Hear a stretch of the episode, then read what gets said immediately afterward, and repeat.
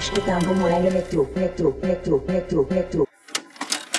Estamos à beira de uma nova fronteira, a fronteira de esperanças e sonhos não realizados, mas que o povo brasileiro pode realizar. Além dessa fronteira estão áreas desconhecidas da ciência e do espaço. Problemas não resolvidos de paz e guerra, problemas não resolvidos de ignorância e preconceito. E por fim tem questões não respondidas de pobreza e de... Anteriormente, no episódio anterior de Área Retrô, nossos heróis viajam pelo tempo e pelo espaço para revisitar os clássicos da editora das lendas. Eles se juntam a Vini e Iago, dois especialistas em quadrinhos, para falar de Nova Fronteira, uma obra-prima de Darwin Cook. Eles analisam os personagens, o roteiro, a arte e o contexto histórico dessa saga que reimaginam os anos 50 e a era de prata dos super-heróis. Eles também interagiram com ouvintes nas redes sociais e deram dicas de leitura. Não percam o próximo episódio de Muralha Retro, podcast que lembra.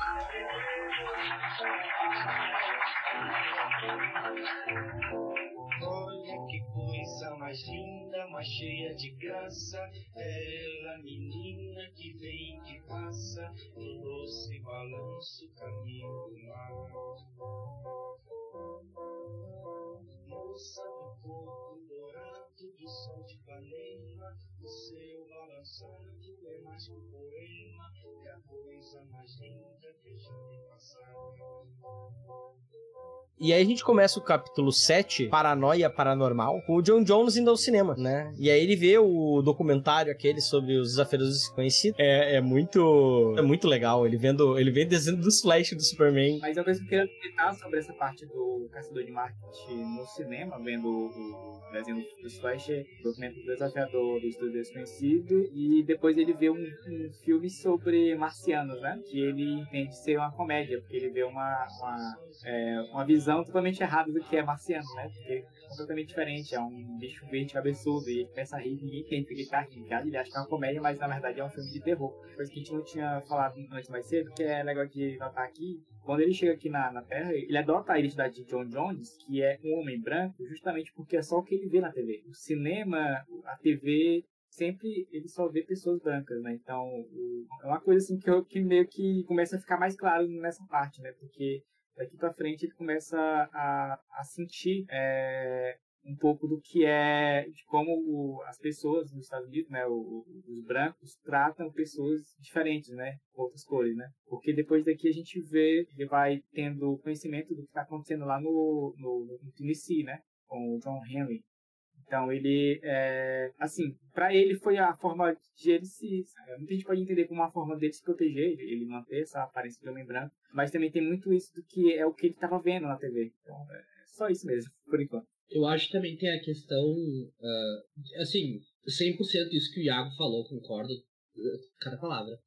Só adiciono que é, nessa época da DC, né, já tinha se quebrado no run do Ostrander, eu acho, do, da mensal do Marciano, já tinha começado aquela questão, né, do, dele não ter uma identidade secreta, dele não ter acabar com essa coisa de uh, esse alienígena se identifica como um homem branco.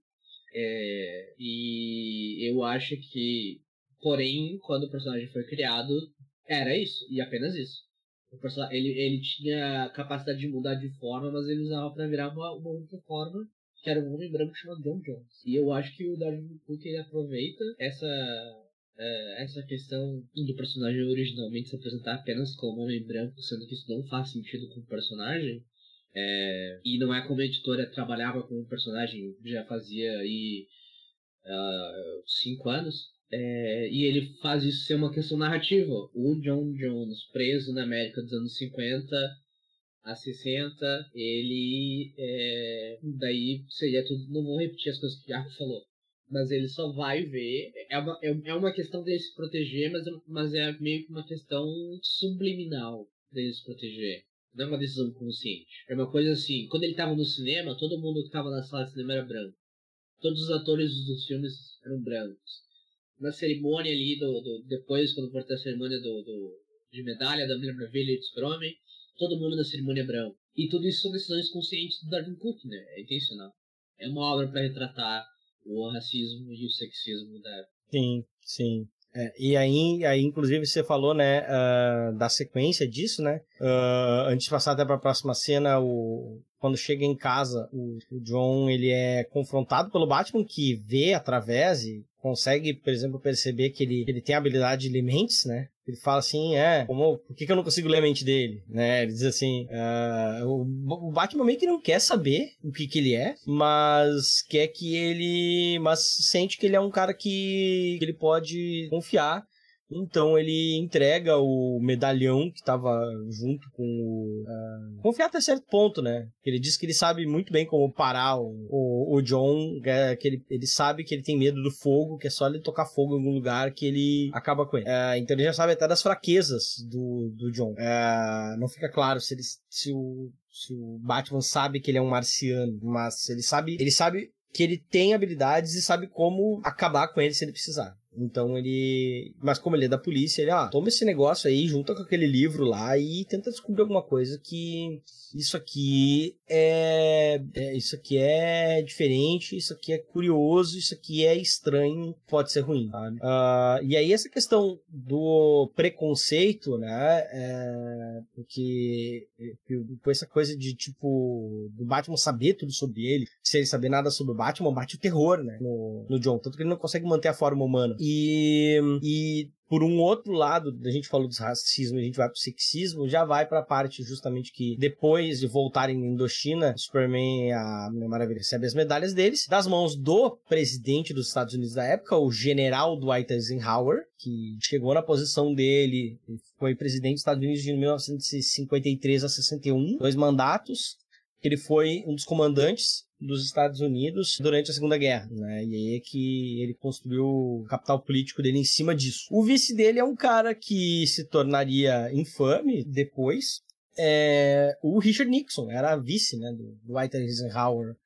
E ele dá chega para lá na Mulher Maravilha. A Mulher Maravilha meio que recebe uma dispensa dos serviços dela, mas uma dispensa bem assim, sutil. Ah, tira umas férias, sabe? É, o presidente fala lá com a, com a sozinho, ele é. Gente, será que é a questão, claro, talvez a, a, postura com que ele se dirigiu à Mulher Maravilha, como a situação foi toda foi tratada, né, como o, foi mencionado ali, né, da ideia de não, tira umas férias e tal. O tratamento em cima dela foi sexista, mas eu acho que o afastamento da Mulher Maravilha não é por conta justamente da atitude dela. E porque o próprio Superman diz, olha, vou ter que dizer o que tu fez e tal, né, lá na, na na, na, na cena da Indochina. Então, uh, eu não sei, eu acho que talvez seja uma, mais, muito mais uma retaliação do que ela sendo colocada de lado por, sei lá, por ela não ser boa o suficiente, alguma coisa assim. Eu acho que não é uma questão de sexismo em específico. Eu acho que se fosse o super-homem. A questão é que ela ia dar um discurso de que a guerra é ruim e sobre os horrores que ela viu na Ásia. Uh, e se fosse o Super-Homem dando esse discurso, o Nixon ia tipo, sai daqui. Igual. Não acho que seja o. que isso e si que a corrida seja um caso de sexismo. Concordo com o Vini. Mas acho que não é consequência dos reports do, do Super-Homem. Acho pelo contrário, que o governo americano tá pouco se fudendo pra se. É, porque os caras que morreram eram rebeldes vietcongues, né? Eles eram uh, comunistas. É, talvez pelo, pelo, por outras coisas como, como essa tentativa de discurso dela, né? Acho que é, eu fui, eu fui meio inocente mesmo. Não, acho que, não, mas acho que tu tem uma certa razão de que não é inteiramente é, só pela, por ela ser quem ela é, mas é, também pela atitude dela e como isso é mal visto pelo governo Eisenhower, né? Aí depois a gente tem justamente uma cena com a, a Ferris, a Carol Ferris, indo apresentar o que é de fato a Ferris Aircraft pro, pro HAL, né? Que é os subterrâneos, onde eles estão montando a, as, as naves espaciais. Eles, na verdade, estão, estão fazendo o trabalho para a NASA, né? Então, uh, mas estão fazendo na surdina, justamente para os russos não saberem, para os soviéticos não saberem. É, e inclusive o, o Hal é, é apresentado né, pro, pro Faraday, que uh, é o cara que explica, né, faz, faz todo uh, um, um, um, apanhado mostrando por que, que eles estão ali fazendo aquilo. Né? A cortina de ferro, a instituição da NASA, é, é, que na verdade ainda, ainda não, não tinha sido mostrado ao público, mas que ele tava falando ali para ele que vai, ó, vai amanhã eles vão apresentar a NASA, sabe? É, e aí nós vamos ter isso, isso, aquilo, ele explica tudo e, e explica o porquê que eles têm, que, porque que eles sentem que tem que fazer isso, né? Uh, e também porque eles querem encontrar encontrar os alienígenas, né? E querem fazer tudo isso, claro, antes dos comunistas. Né? Ah, então, é, inclusive ele fala sobre o nome nome do projeto, né? O nome do projeto é Flying Cloud por causa do do coronel do coronel Navarro, do Johnny Cloud. Não, então, afinal, né?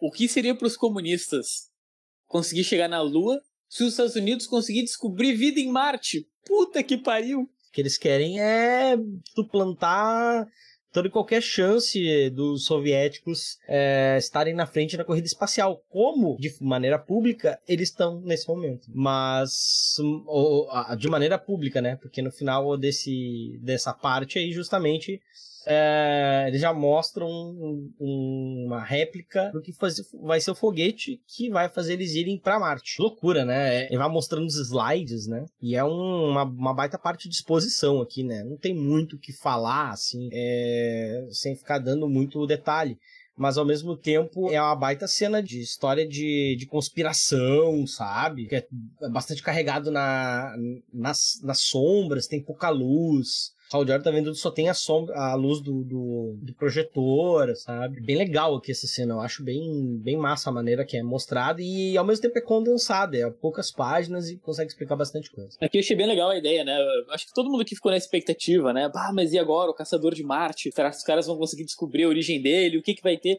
Eu até cheguei a cogitar que o final do quadrinho pudesse envolver alguma coisa envolvendo os marcianos, sabe, algo fora, né? Então, então é uma despistada legal que o Darwin Cook dá no leitor, né? Uma, uma expectativa de que ele, que ele quebra de novo, né? Sim, sim. Depois ele vai quebrar isso, porque justamente na sequência já volta pro John Jones também abrindo o, o livro, usando aquele medalhão, né, que o Batman mandou para ele, e ele vendo toda aquela história a respeito da ilha, né? Aquela mesma ilha, a gente, ele não sabe, né, mas a gente sabe que é a mesma ilha lá no começo da história. E tem uma, e ele toca num. Tem um, um bagulhete ali, uma, uma ilustração de um, de um olho ali, do mal, e ele encosta no desenho e parece que. E o desenho conversa com ele.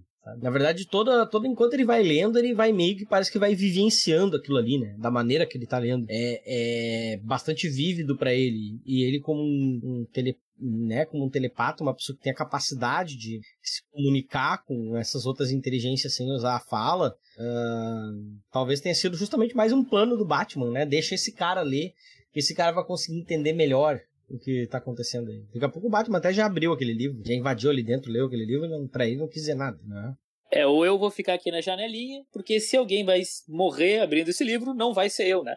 Eu é. vou esperar ele abrir primeiro. Vou botar um cara. Vou botar um, um, um cara dispensável. Depois, depois eu, eu apareço. Eu apostarei na teoria do Vinícius. É. O, o John John, na verdade, é o primeiro Robin. É a primeira pessoa que ele arriscou e botou lá na. Leva na no meu lugar. É isso. Ah, é isso. É, é errado, mas foi engraçado.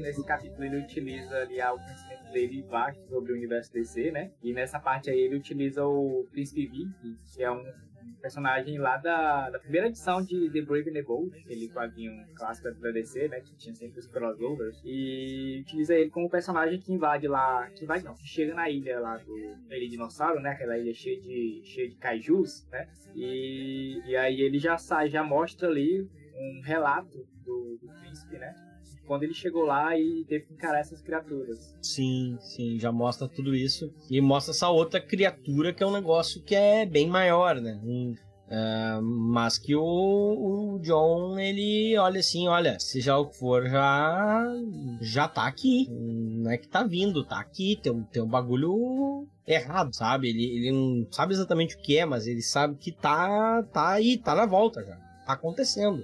E é um risco, né? Então, ah, ah, meio que esse, esse perigo conversa diretamente com as capacidades dele. Ah, aí na passagem dos, do 7 pro 8, capítulo 7, capítulo 8, o Barry Allen vai atrás, o Flash vai atrás do Gorilla Grodd, que na verdade não é o Gorilla Grodd coisa nenhuma, é só uma ilusão feita pelo governo dos Estados Unidos, e tenta capturar ele, e ele se evade vibrando suas moléculas, né? É, para não ser atingido pelos pelo tranquilizante lá do Faraday e poder ah, se evadir. E também, e aí também que assim, é Hal, é, é- aqui cada vez mais é Hal e Barry, Hal e Barry. São justamente os primeiros caras da, da, da Era de Prata, né? A Era de Prata começa por eles. Então, isso é bem importante, né? Aqui, ah, historicamente falando. O Faraday, ele, ele age aí como se fosse uma espécie de Amanda Waller, né? Tipo, Sim. prendendo meta humano e com altos planos aí por trás E aí. tem uma, tem uma revelação muito foda nessa cena, né? Que o Faraday fala pro Flash que vai botar ele numa cela do lado da cela do Rex Tyler. Ou seja, o Homem-Hora não morreu. Ele tá preso. Exatamente, eu, fiquei, eu gostei muito disso aí, porque no começo eu achei muito esquisito. Não, ele não vai matar o Rex Tyler. Mas depois eu, eu aceitei, não, não, é, esse, é, esse aqui é, é o Sword, ele vai mostrar que a vida não é tão final feliz assim e tal. E aí depois o. O Hal, né? Indo pro Hal de novo, o Hal tá lá com a. ah, tá lá com a Carol, saindo, vendo um- uma, uma. uma exposição de carros novos e tal e tudo. E encontram, né, o. O, o Ace. E. E é a. É a. A June, ah, a June Robbins, né? A, a, junta, né, os desafiadores. né. O Ace e a June, e eles estão também vendo uns carros aí, porque eles são eles são os vida louca, né? Os desafiadores conhecidos são os vida louca dos anos 50, né? Eles, bem, a gente sobreviveu a um bagulho que deveria ter matado todos nós, então agora a gente vai fazer coisas ainda mais perigosas, nós vamos ser vida louca. Com licença. Ahn, e e é basicamente mais pra. Acho que é mais pra fazer conexão. How, Barry, How. Aí já vai de novo. Pera, e tem um casal ali. É. Eu não tinha visto isso da outra vez que eu li, mas agora que eu vi, tem um casal idoso escolhendo um carro novo. Seriam Jonathan e Marta? Acho que sim, acho que, acho que são Jonathan e Marta comprando um carro novo. Pelo menos me pareceu ser. Pois é, né? Ali na, na- nessa última página, antes de a gente voltar lá pro John, né? John Jones. Que é o. O John Jones é aquele cara do meme, né? Cara do meio? Sim. Sim, está tudo conectado. Não, e aí ele, é quando eu falei, aquela parte que eu falei da, dele começa a ter consciência da existência do John Henry, né? Sim. Os policiais que trabalham com ele começam a falar, caraca, esse maluco aí sempre tá ou tá vendo é, notícia de coisa sobrenatural, de super-herói, ou, ou sobre esse, esse cara aí, esse tal de John Henry, né? Não só o John Henry. Tem ali na parede dele, tem ah, o, um, negócio, um recorte de jornal sobre o Malcolm X Sim, e outro sim. sobre a Rosa Parks. Verdade, verdade. Agora eu tô vendo isso. Né? É, tem Que- várias coisas ali. É, assim, é- é- vai misturando com, com- questões reais, né? O John Henry é um personagem que é um personagem folclórico a esse respeito, né? Ah, baseado, provavelmente a escolha dele aconteceu, mas não se sabe exatamente, né? É meio que virou canção, uma canção folclórica, folk do- dos Estados Unidos, né? Mas o John Henry mesmo, a gente não sabe muito bem é, quando foi, se ele existiu ou se a história dele é só uma, uma amálgama de várias histórias que A existiram. gente vai pra cena mais legal de todas, né? Porque eh, até então a gente tinha esse esquema de ah, uma, uma conspiração e tal, mas eu acho que a, par- a parada da conspiração só fica legal quando as pessoas começam a sumir. Que é o caso desse maluco, né? Que, que ele aparece sendo, sendo interrogado ele é do departamento de polícia. Ele descobriu a conspiração toda, a Marte, não sei o que, e o cara não conseguiu aguentar, né? Ele surtou por- pelo que estava acontecendo. E aí também, nesse meio tempo, a gente vai ver o Caçador de Marte, né? Apertando tanto que não passava nem um alfinete, né? E quando ele se dá conta que a galera tá sabendo de Marte e que a coisa pode virar contra ele, né? Ali não, não passa nada mesmo. É, e foi bem inteligente na prática ele virar um, um detetive, né? Justamente um, acaba sendo uma forma dele conseguir informação privilegiada, né? Ele conseguiu descobrir que, que os caras são realmente atrás de, uh, de Marte, né? Aí o Faraday, tá, alguma coisa errada, Jones? Não, não, tá, tá, tá tudo bem. Tá, tudo legal. Ele por dentro, fudeu, fudeu, fudeu. Ah, não tá passando nem Wi-Fi. Ele já tava percebendo como as pessoas reagiam por é, pessoas negras, né? E aí ele viu, caraca, agora se descobrirem que eu, que eu sou de Marte, aí, aí fudeu. Já, ele já tava ali já é, observando melhor como é que era a sociedade, né? Que ele tava inserido, né? Que ele não tinha percebido de início e o tempo dele na polícia acabou abrindo os olhos dele. É, e ele aperta a mão do Faraday e fica, e fica sabendo de tudo, né? Ele sabe de tudo. E na sequência a gente vê que não tá dando muito certo, né? Os testes do HAL pra, pra, pra ser piloto para ir para Marte junto com o, o Esquadrão Suicida, né? Ele é expulso, para variar. Ele causa algum tipo de problema, né? Sempre um cara rebelde. É, ele quer sempre fazer só o, só o lance dele, assim, né? Ele quer. Ele tem. Ele é, ele é muito confiante, né? E ele não segue as ordens do Flag, ele não respeita muito o Flag. Então ele só. Ele só é, não, não, não serve para aquele projeto, né? O Flag depois até fala com ele: olha, assim, ó, te entendo, pai e tal, mas olha, pra isso aqui, nós vamos. Até melhor se tu não vir com nós. Porque, né, eles são Esquadrão Suicida, né? Então vai saber. Cara, agora uh... a gente tem o John Henry morrendo, né? A cena da morte ah, dele. É, a foda. cara da menininha, porque ele é encontrado, né? Ele. É... Na verdade, eu não, eu não entendi bem o que se passou aqui. Ele tava caçando os caras e ele acabou tropeçando e caindo. Não, pelo que eu entendi, ele. Ah, ele tava sendo perseguido, né? Ele tava sendo perseguido. Foi atirado ali. E aí a cara da menininha, para denunciar ele, é uma cara tão de, tipo, tu te fudeu. vou, te, vou, te, vou acabar com a tua vida. É muito cara de foda-se. Tudo aí pra ti, cara. É, Sim. É... E, é, e é interessante, né, gente? Ela ser loira, olhos uhum. azuis, né? Uh, tu vê que tem um. Tem uma, uma primeira cena da, do, dos. Cara, o Darwin Cook também é, é mestre, né? O céu avermelhado. Né? Então isso já dá um clima mais de perigo pra cena. É a tem crise. a menininha. É a crise. É. Aí tu tem o, o John Henry numa posição de desvantagem, né? Ele tá embaixo da cena. E a menininha com, a, com uma sombra no rosto, completamente amedrontadora. E é isso, né? O guriazinho acabou com a vida do cara. Chamando aí o KKK. Literalmente. Ela provavelmente é filha de um membro da KKK, né? É. Sim. Uh, e aí a gente tem depois né, o programa contando né, a história do John Henry, contando toda a história em rede nacional. E essa, inclusive, é uma.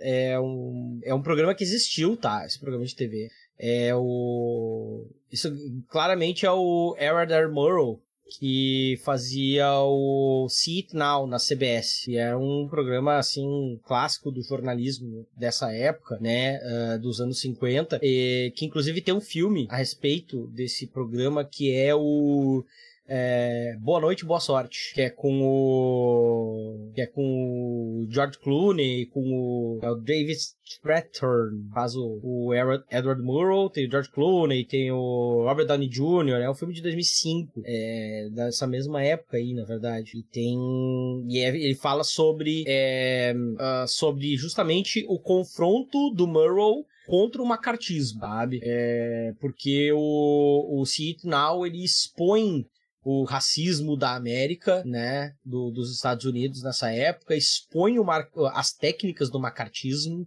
né, expõe a, a perseguição e o, o, assim, o aparelhamento do Joseph McCarthy nas instituições do governo dos Estados Unidos e como ele us, usou o governo para silenciar né, o, o McCarthy ele acabou ganhando amplos poderes e, e, e, acabou sumindo com muita gente e fazendo muitos artistas saírem da vida pública é, nos anos 50 é, com, com a sua com, com a, o poder que ele tinha sobre várias instituições né? Ou se, com quem não podia sumir, ele dava um jeito de as pessoas ficarem quietas. E, e, e, ele foi muito além do que ele deveria ter ido né, mesmo dentro da sua missão constitucional é, de, de combate ao comunismo, né, e o Edward Murrow, ele, ele era talvez o maior, uh, maior inimigo do, Ma do McCarthy é, na mídia dos Estados Unidos nessa época, e, e, nada mais justo que ele mostrar toda essa história de John Henry em cadeia nacional, né, muita gente não se importava como ali, né, uh, termina, termina essa, essa transmissão e eles estão no. O, o, o, John e o Slam estão no bar, né? E o Slam tá nem aí pra essa história, sabe? Tipo, foda-se. Ele não, não tá nem aí pra isso. O, o John tá. Nossa, ele tá horrorizado, sabe? Com, com o que acontece. É, e, e justamente ele já tá apavorado com tudo que tá acontecendo. Ele fica apavorado com o Batman, fica apavorado com o Faraday. E agora ele vê como a coisa acontece fora desse lugar que ele tá, sabe? É, com pessoas que estão diferentes. Como não ficar focado, né? E como não ficar preocupado com a própria situação dele, né? E até ele pergunta, tá, ô, não, o que, que tu acha que eles fariam se encontrassem algum desses aliens que eles sempre falam sobre? Ele, Ué, ô, John, tu acha que eu sou o quê? Que eu leio mentes? É, é, que é engraçado, né? O pano, a, a, piada aqui é boa, inclusive. Não, e é muito bom que ele, ele, o cara fala assim, né? O cara morreu, o cara vira assim pro John, meu Deus, como você é sentimental. Ai, sabe? O cara morreu, grande coisa, sabe? Ele morreu antes dele do que eu. Por aí. E eu gosto que, tipo, o John fala, né? Não, ele era um guerrilheiro, um herói da liberdade. Ele fala, ah, não, isso aí é real, ele, ele, era um cara muito foda. Mas é, ele tinha que saber, né? Que uma vez que tu toma uma decisão dessas aí, tu vira um ícone e tu vai ser caçado, não sei o que. É, isso, isso aqui é América, não é uma, uh, uma utopia coberta de açúcar. Não é o céu de brigadeiro, né? E aí na sequência a gente tem de novo, tipo, a, a gente tem a, a sequência daquela outra cena com a Diana, né? O, Superman é ter a cara de pau de ir, de ir até Temícera. Né? Bom, em defesa do super-homem, a lei diz que nenhum homem pode, né? Pisar em Temícera. Ele não, ele não tá pisando. Temícera, ele não tá pisando. É. Ele, é, ele foi pra lá porque ele não entendeu qual foi o que aconteceu com a, a Diana, né? Então, uhum. é, ao contrário dele, ela meio que abriu os olhos em relação ao que estava rolando, né? E ali é onde ela esclarece e tal. Uma coisa interessante é porque é como o Daphne Cook ele é, representa é, Temícera, né? A Ilha Paraíso. Realmente é, é um lugar muito melhor, né? Sem homem. E, e, e aí é, é, legal porque, enfim, nessa parte aí que é, essa conversa ela, é, ela, ela é importante para o Superman meio que tomar uma é uma outra postura também. Tem uma frase em particular da Diana que é foda demais, que é a minha América, sua América, né, dela com o super minha América, sua América, ela é um ideal, ela não é uma, uma administração. Que é, nunca vai existir, né, uma administração uhum. boa, nunca vai existir uma administração impecável. É, e a questão é que durante a Segunda Guerra Mundial você tinha essa ilusão né, de que bom, como os inimigos são o próprio mal encarnado na face da Terra, é, se a gente tá contra eles, a gente, a gente é os bucinhos. Sim, não, não tem como nada tá errado no que a gente faz, né? Mas é, o, o governo sempre vão ter coisas, né? E aí que tá, é, é, e aí até ela aponta justamente para a capacidade dele de liderar, e liderar pelo exemplo, não tipo não precisa ser um cara. Eh, não precisa ser o presidente dos Estados Unidos. O Superman nunca precisou ser o presidente dos Estados Unidos para influenciar as pessoas, né? A gente tem uma, duas páginas que até essas também, essas páginas não. Não lembro delas aparecerem. É, acho que elas são dos extras também depois, que é o cara desenhando o livro infantil que tem as ideias todas sobre o centro. Eu não sei se é. Uh se as páginas foram adicionadas depois do filme, mas essa é a intro do filme. Ah, essa é a intro do filme. É verdade. Sim. Eu não lembro delas na, na versão. Eu acho que essas aí são. São, são da, da dos extras. Não, né? Eu não tenho. Não na minha não na, tem. Na não, não. Que, ela, que elas são novas, que elas são adições, eu sei. Eu só não lembro se as adições vieram antes ou depois do filme. Não, foi antes, foi antes, porque foi, tipo, saiu 2004, eh, 2005 eles já estavam lançando a edição com os extras, porque foi assim, inclusive o, o Davin Cook, em entrevistas, em coisas que eu vi assim, ele ficou muito surpreso em a DC pedir os extras que ele queria para fazer a versão top depois, logo depois, é, porque isso não era o normal nessa época. Mas, ah, tipo, a história vendeu muito, tava vendendo muito, e os caras queriam lançar uma versão mais vitaminada pra fazer as pessoas gastarem mais dinheiro com isso logo, sabe? Um sucesso estrondoso na época, a Nova Fronteira. Então, então o Cook adicionou, acho que é 2005, né? com certeza antes do filme, né? Um, dois anos depois, máximo 2006, se eu não- se eu não tô enganado. É, e aí ele, tipo, ele desenha a história toda e depois só houve um bang, né? E ele, ele descreve, né? O cara, enquanto ele tá fazendo, ele diz assim que ele não consegue fazer mais nada a não ser desenhar isso. Ah, e, e sabe, porque ele sabe que tem algo chegando, sabe que tem algo. Ele, ele assim como o John, ele conseguiu de alguma forma ah, no processo criativo dele entrar em contato com o centro. E essa ideia alienígena demais pra cabeça humana. é, enquanto ideia, tem que ter uma coisa aí meio. meio. ah, Lovecraft, né? né, meio Lovecraftiana nisso, é, foi demais pra ele. Foi demais pra ele. Ele desenhou o bagulho e bang. Ah, isso fazia, faria muita diferença, porque não tem isso na minha versão aqui. Então tá. Nossa, me É. dá vontade de comprar a versão definitiva agora. Uhum. É, ele faz É. isso duas páginas, mas faz muita diferença nesse aspecto. A gente só vê- só vê se- é muito. É muito bom. É muito bom porque ele explica várias coisas que fica. que a gente tem que mais ou menos autocompletar. É, É, porque mas fica que o depois a- autocompletar não é tão bom quanto isso aqui. Eu não lembrava dessa cena nem do. nem do filme, cara. Agora eu fiquei interessado em, em procurar essa versão e ver o filme de novo, porque eu não lembrava disso. Ó, o filme é muito bom. O filme é muito bom. O filme só peca pela ausência de coisas do gibi, né? Que ele não é um filme de 4 horas, 5 horas. É, não, não teria como ter tudo, mas é, acho que ele foca bem. O próprio Cook gosta bastante do resultado final. É, e, e é uma bela adaptação, assim, e traz as coisas dos extras, traz, é, é, traz de maneira concisa a história. Eu acho que é legal por isso. Ah, depois volta pra Gotham e, e aí o, o John o John tá assistindo TV, tá lá, provavelmente ele tá bem ele tá bem descontente, né, com a situação toda, depois de tudo que ele passou nos últimos dias e depois de ter visto o lance do John do John Henry e que é outro John, né? Acho que isso também que leva a uma identificação dele, né? Ele é John Jones, né? E é, é um outro cara diferente que também é John, sabe? E que sofreu o que sofreu. E pelo menos é, meu headcanon, né? Isso, não sei se na minha cronologia pessoal é, é algo a mais que, que causa mais sofrimento ao, à mente do, do caçador de Marte. E aí ah, tá olhando tá, tá olhando o noticiário e o, o Flash interrompe o noticiário e conta tudo, né, sobre o que aconteceu com ele, a tentativa do governo de capturar ele, é, sobre as intenções dele, sobre a, a, a inspiração dele no, no Jig Eric, sabe? É, que é bem legal, assim. É, é- é- e ele explica tudo bem rapidamente, mas bem direto ao ponto. Então, E é legal que ele, ele termina o depoimento dele dizendo boa noite, boa sorte. né? exato. Que é a frase do, Ed, do Edward Murrow. Caramba! Uhum. Realmente. É, de forma que, que isso aponta para como aquele especial do Murrow no See It Now provavelmente inspirou ele a fazer aquilo, sabe?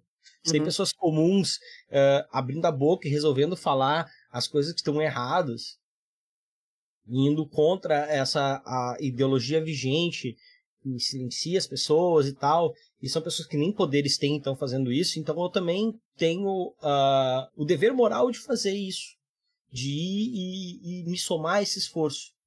E o Flash vai lá e faz. Pelo menos é o que eu penso dessa cena, né?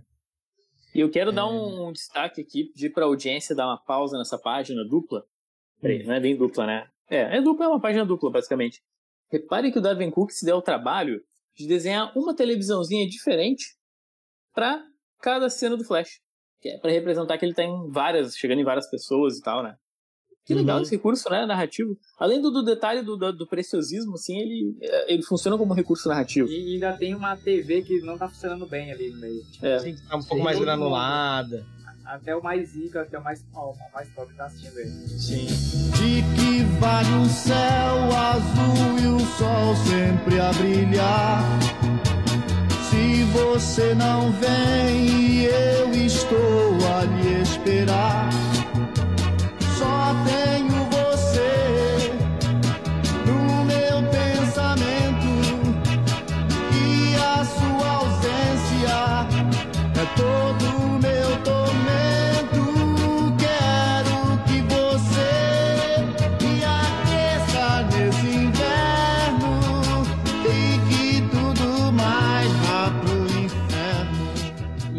final, apesar disso ser talvez um, um, um- um primeiro passo positivo, o, John olhou assim, ah, eu vou, eu vou pra casa, não quero ficar aqui não. Engraçado Ah, que são dois é, um paralelo aí, né? Que é quanto antes tu tinha a Mulher Maravilha ali causando um- um- uma mudança de postura do Superman, né? Em relação ao, ao- ao governo, agora tu tem o, o Flash causando essa mudança também no, no, no, no Ajax, né? Porque, assim, apesar dele já ter alguns outros motivos anteriores, né? Mas aí parece que foi, assim, o momento de decisão dele. Sim, sim.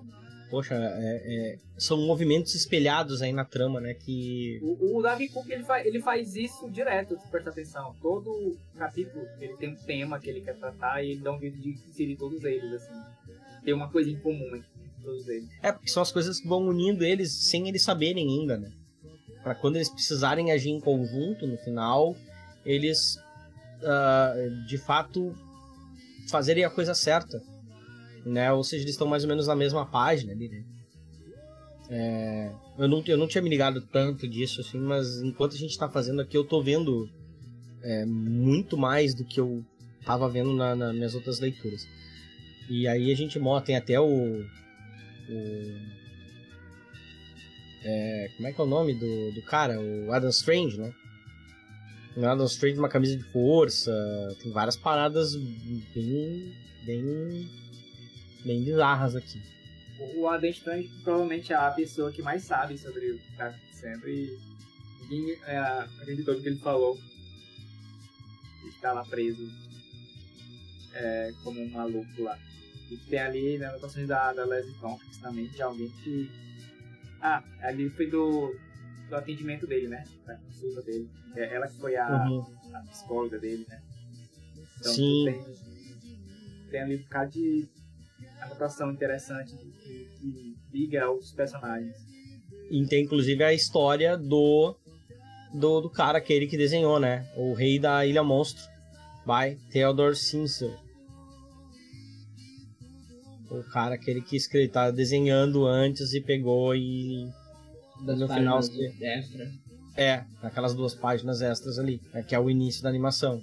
Já tem ali no meio dos arquivos, tem isso aí junto. Ah, então a gente vai ao capítulo 9, é, e é a nuvem voadora, The Flying Cloud. Isso não tem nada a ver com Dragon Ball, tá, gente? É, só porque é o Cloud do Cloud lá do começo, né, e tal, que é o Flag, como o manda-chuva da operação, ele insiste para que as coisas tenham o nome do Cloud. É uma forma de homenagear ele, o cara que salvou ele na, na, na Ilha Monstro, na Ilha Dinossauro lá. E, enfim, eles vão embarcar, tem aquela conversa que eu falei antes, né, com, entre ele e o Hal, e o Hal olha, né, tipo, olha, não, é, não era pra você, cara. Uma hora, um, um dia tu vai ver.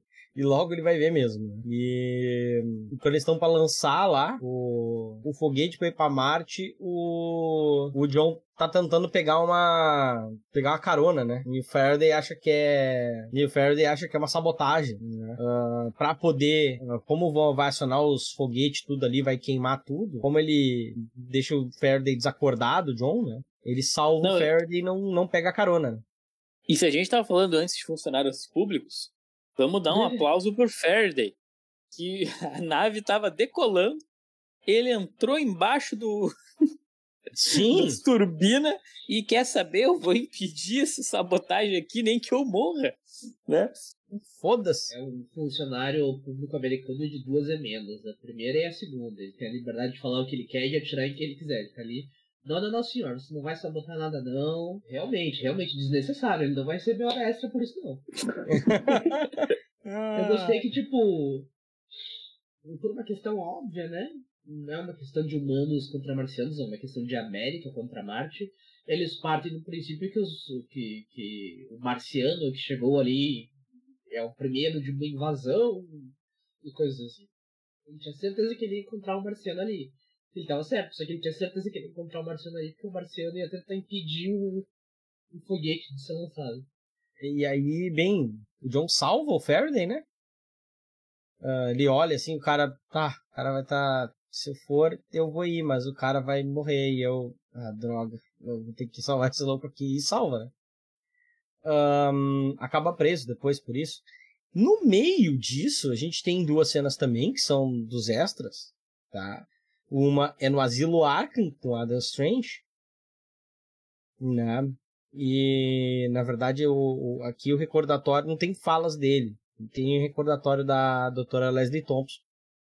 É, e fala sobre a, o que seriam as, as loucuras dele, né? Que ele diz que ele viaja num raio de luz e que vive num viveu parte da vida dele em outro lugar, né, no universo, no espaço e tal, uh, mas que recentemente ele anda dizendo que ele sente que tá que ele, assim como outros uh, outras pessoas presas ali, uh, sentem que está vindo uma força que vai destruir a humanidade. É... E ela diz, enquanto que isso não é o tipo de experiência nova por parte assim, da, da experiência dela com, com pessoas mentalmente insanas, é, o que é estranho é que muito, muitos uh, pacientes do Asilo Arkham estão tendo essa visão ao mesmo tempo, ou seja, muito mais gente do espaço está presa ali junto com o Adam Strange é, nesse Asilo Arkham do macartismo, sabe? Muitas outras pessoas que, que não são levadas a sério ou que uh, são forçadas a não serem levadas a sério pelo governo. Né? Enquanto eles estão aí fazendo esse projeto para tentar ganhar a corrida espacial. Até porque se o governo dos Estados Unidos admitisse que essas pessoas estão certas, né?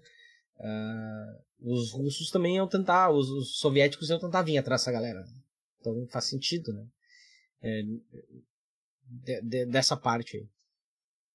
Mas é duas, é novamente, é, é tipo, é, um, é uma página só com o. Mas eu acho que é, é mais uma, uma, que faz falta, assim, porque eu achei o Adam Strange ah. meio jogado no quadrinho, sabe? A participação dele é um pouco.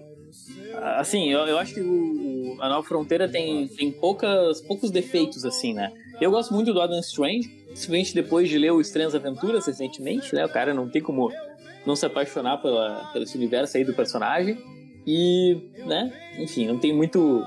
Ele vem, vai, não, não, não tem muito, muita presença no gibi, né?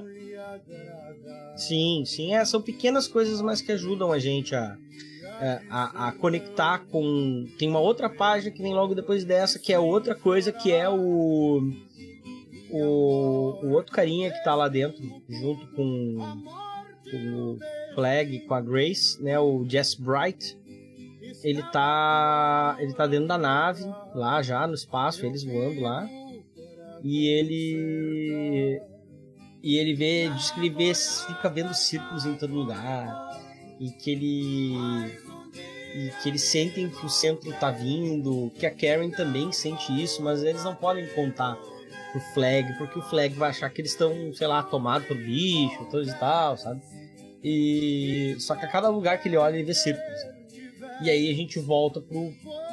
E aí a gente volta pro. E, é uma página só. É só para mostrar isso, que esse sentimento ele não tá só em pessoas. Uh, em pessoas que não são da Terra, mas em todo mundo que tá ligado com esse aspecto espacial, a corrida espacial, é, é, é, tem ligação com o espaço de alguma forma. As pessoas ao mesmo tempo estão sentindo que na Terra uh, há alguma coisa vindo ou há alguma coisa lá na, te na Terra já que pode dar ruim a qualquer momento.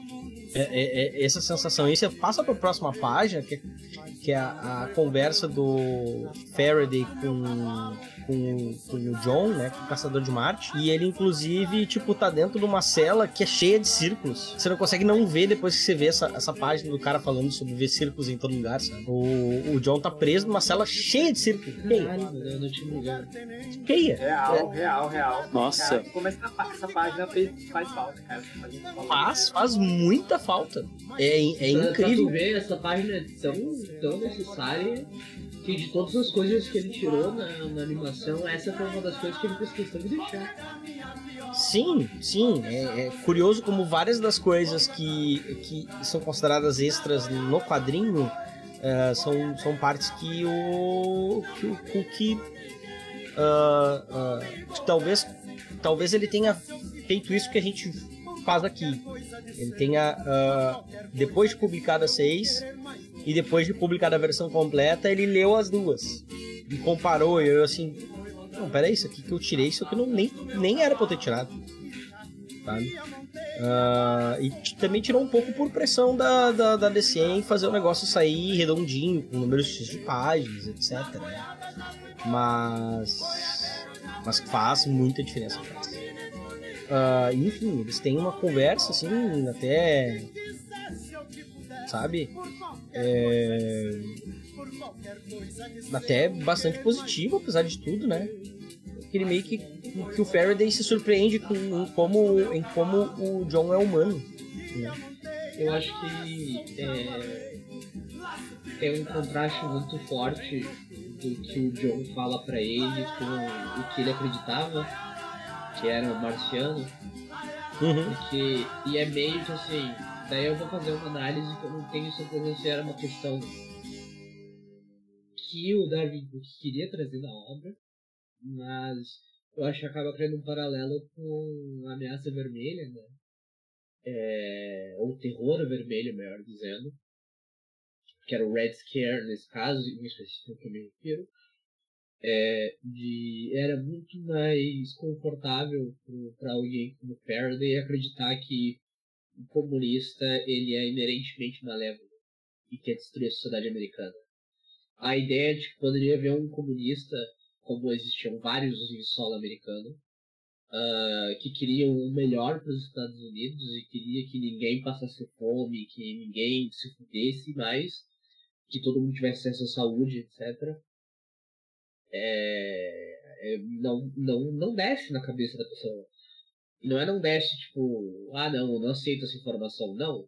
Porque em uma pequena interação, como o Brisa falou, né, é uma, humaniza o John pra ele, é, E, e que estão separados por um vidro que é semi-espelhado. Sim. Tem que ficar bem claro quando o Faraday deixa cair o. De surpresa, de surpresa deixa cair o, o cigarro da boca. Eles são muito mais próximos um do outro. Não só isso, o, fica subentendido que o, o John Jones é a pessoa mais próxima do ideal do, do, do Faraday. É que às vezes tu tem que fazer coisas ruins em prol do, da utopia. É, e é muito louco, né? É muito louco isso. Porque o John simplesmente fala isso, tipo, eu vi sua mente, e através de sua mente eu vi seu coração, e vi que você acredita que você está certo no que você está fazendo, que você está correto, e que você acredita que isso vai trazer uma época de, de prosperidade esperança para o seu povo. E isso aqueceu meu coração. Eu acho E que deu- o, o King Faraday não, não ouviu isso ninguém nunca antes de- do, do John, porque, enfim, ele tem esse jeitão dele aí, eu acho que em geral deve achar ele um babaca e deve, não deve conseguir ter a, a mesma, a mesma, é, não deve ter, ter- ter a mesma visão que o, o John teve, porque o John conseguiu é, ler a mente dele, conseguiu conhecer ele, sabe como ele é por dentro, né, então, acho que por isso, assim, tanto pela surpresa dele ser um amigo, quanto por ele ter falado essas coisas, o King Faraday ficou chocado, né? Sim, é- eu acho que é um, é um dos momentos mais, mais assim. E é, e é muito breve, né? Mas, mas já mas já faz, já começa a causar uma mudança, e essa mudança aqui é, é, ela tem repercussões lá no final, né? É, permite outras, assim. é, é, o Faraday não parece ser um personagem muito importante é, nesse momento da história, mas ele vai ser vital lá para a resolução da, da, da história depois, né? Para poder unir de fato todos eles, incluindo o John. E, e o John tá preso na cela número 7, e, e é o número do capítulo que é sobre paranoia, que aqui nós já estamos no 9, mas o 6 era sobre paranoia, né? O título era, era, era paranoia, alguma coisa. Paranormal. É, paranoia paranormal. Enfim, e a coisa tá. Na sequência, a coisa tá indo pro caralho, porque o. Aí, aí se explica melhor, porque no quadrinho só, só diz que o. O Jess Bright surtou e estourou a célula de, de combustível do. Da, da nave, né? Sabotou E está relacionado com, a, com as visões que ele estava tendo de si. É, exato, exato. Ele tava vendo o negócio, ele, ele ah, eu sei que a que a que a, que a Karen sabe. Não, a, não, era só a cabeça dele mesmo, é só ele bloqueando, sabe? E detalhe, E- olha, olha pra, pra lua. Que, que, que, como é que tá desenhada a lua ali, ó? O tanto de círculo que tem lá. Uhum, exatamente. Ele deve ter olhado pra lua e deve ter surtado, né? Pior que pior que fumar uma árvore inteira. Ah, e, e, e saiu prumo e, e morreu, né? Ah, mas enfim, eles estabelecem até contato pra ver o que é que eles podem fazer ainda, né? Pelo pelo Flag e pela Karen. O Flag faz algumas revelações sobre ah, antigos amigos dele, né? Incluindo um jovem chamado Martin Jordan, ou seja, o pai do Hal. É a parte mais bonita do gibi, gente. Desculpa, é a parte mais É. linda. Vai, ele, ele fala que queria salvar o Hal Jordan. Nossa. É, é, de, é de chorar a full, assim, é, é, é, é um negócio. É, hum, Acho que foi o Vini que falou antes que, entre aspas, o Hal é o protagonista da história.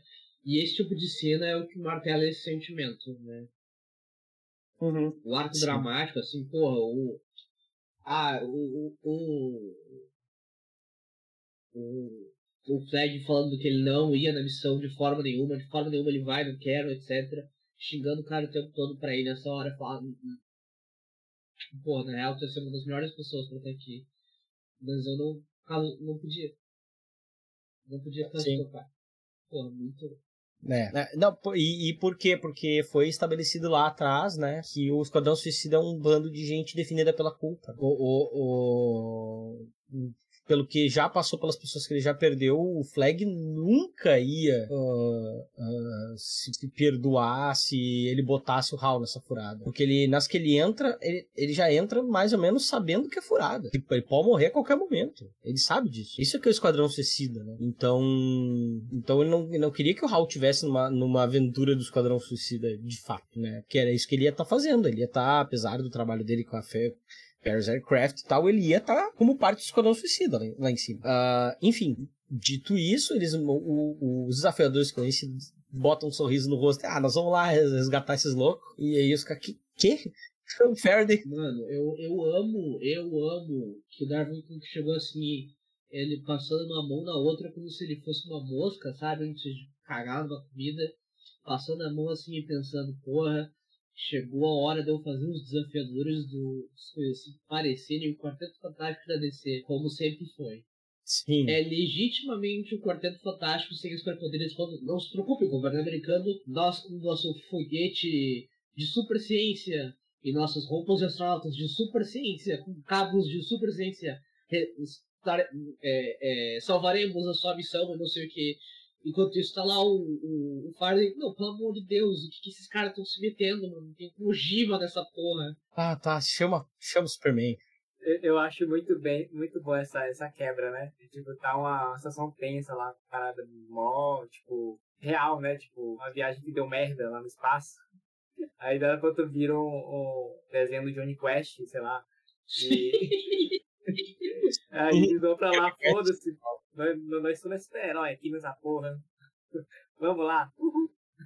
E aí eles chamam o Superman, né? Ah, Bispo 6, né? na- nos códigos do Faraday. du- duas coisas maravilhosas é, do, do Super-Homem é que o Super-Homem em- em Tóquio saindo na porrada com o robô gigante, obviamente. E que o Darwin Cook faz uma coisa que eu amo, que alguns autores fazem, que é assim, no finalzinho da, da, da batalha do Super-Homem com o robô gigante, ele puxa o cinto dele pra falar com o rádio transmissor com o Faraday.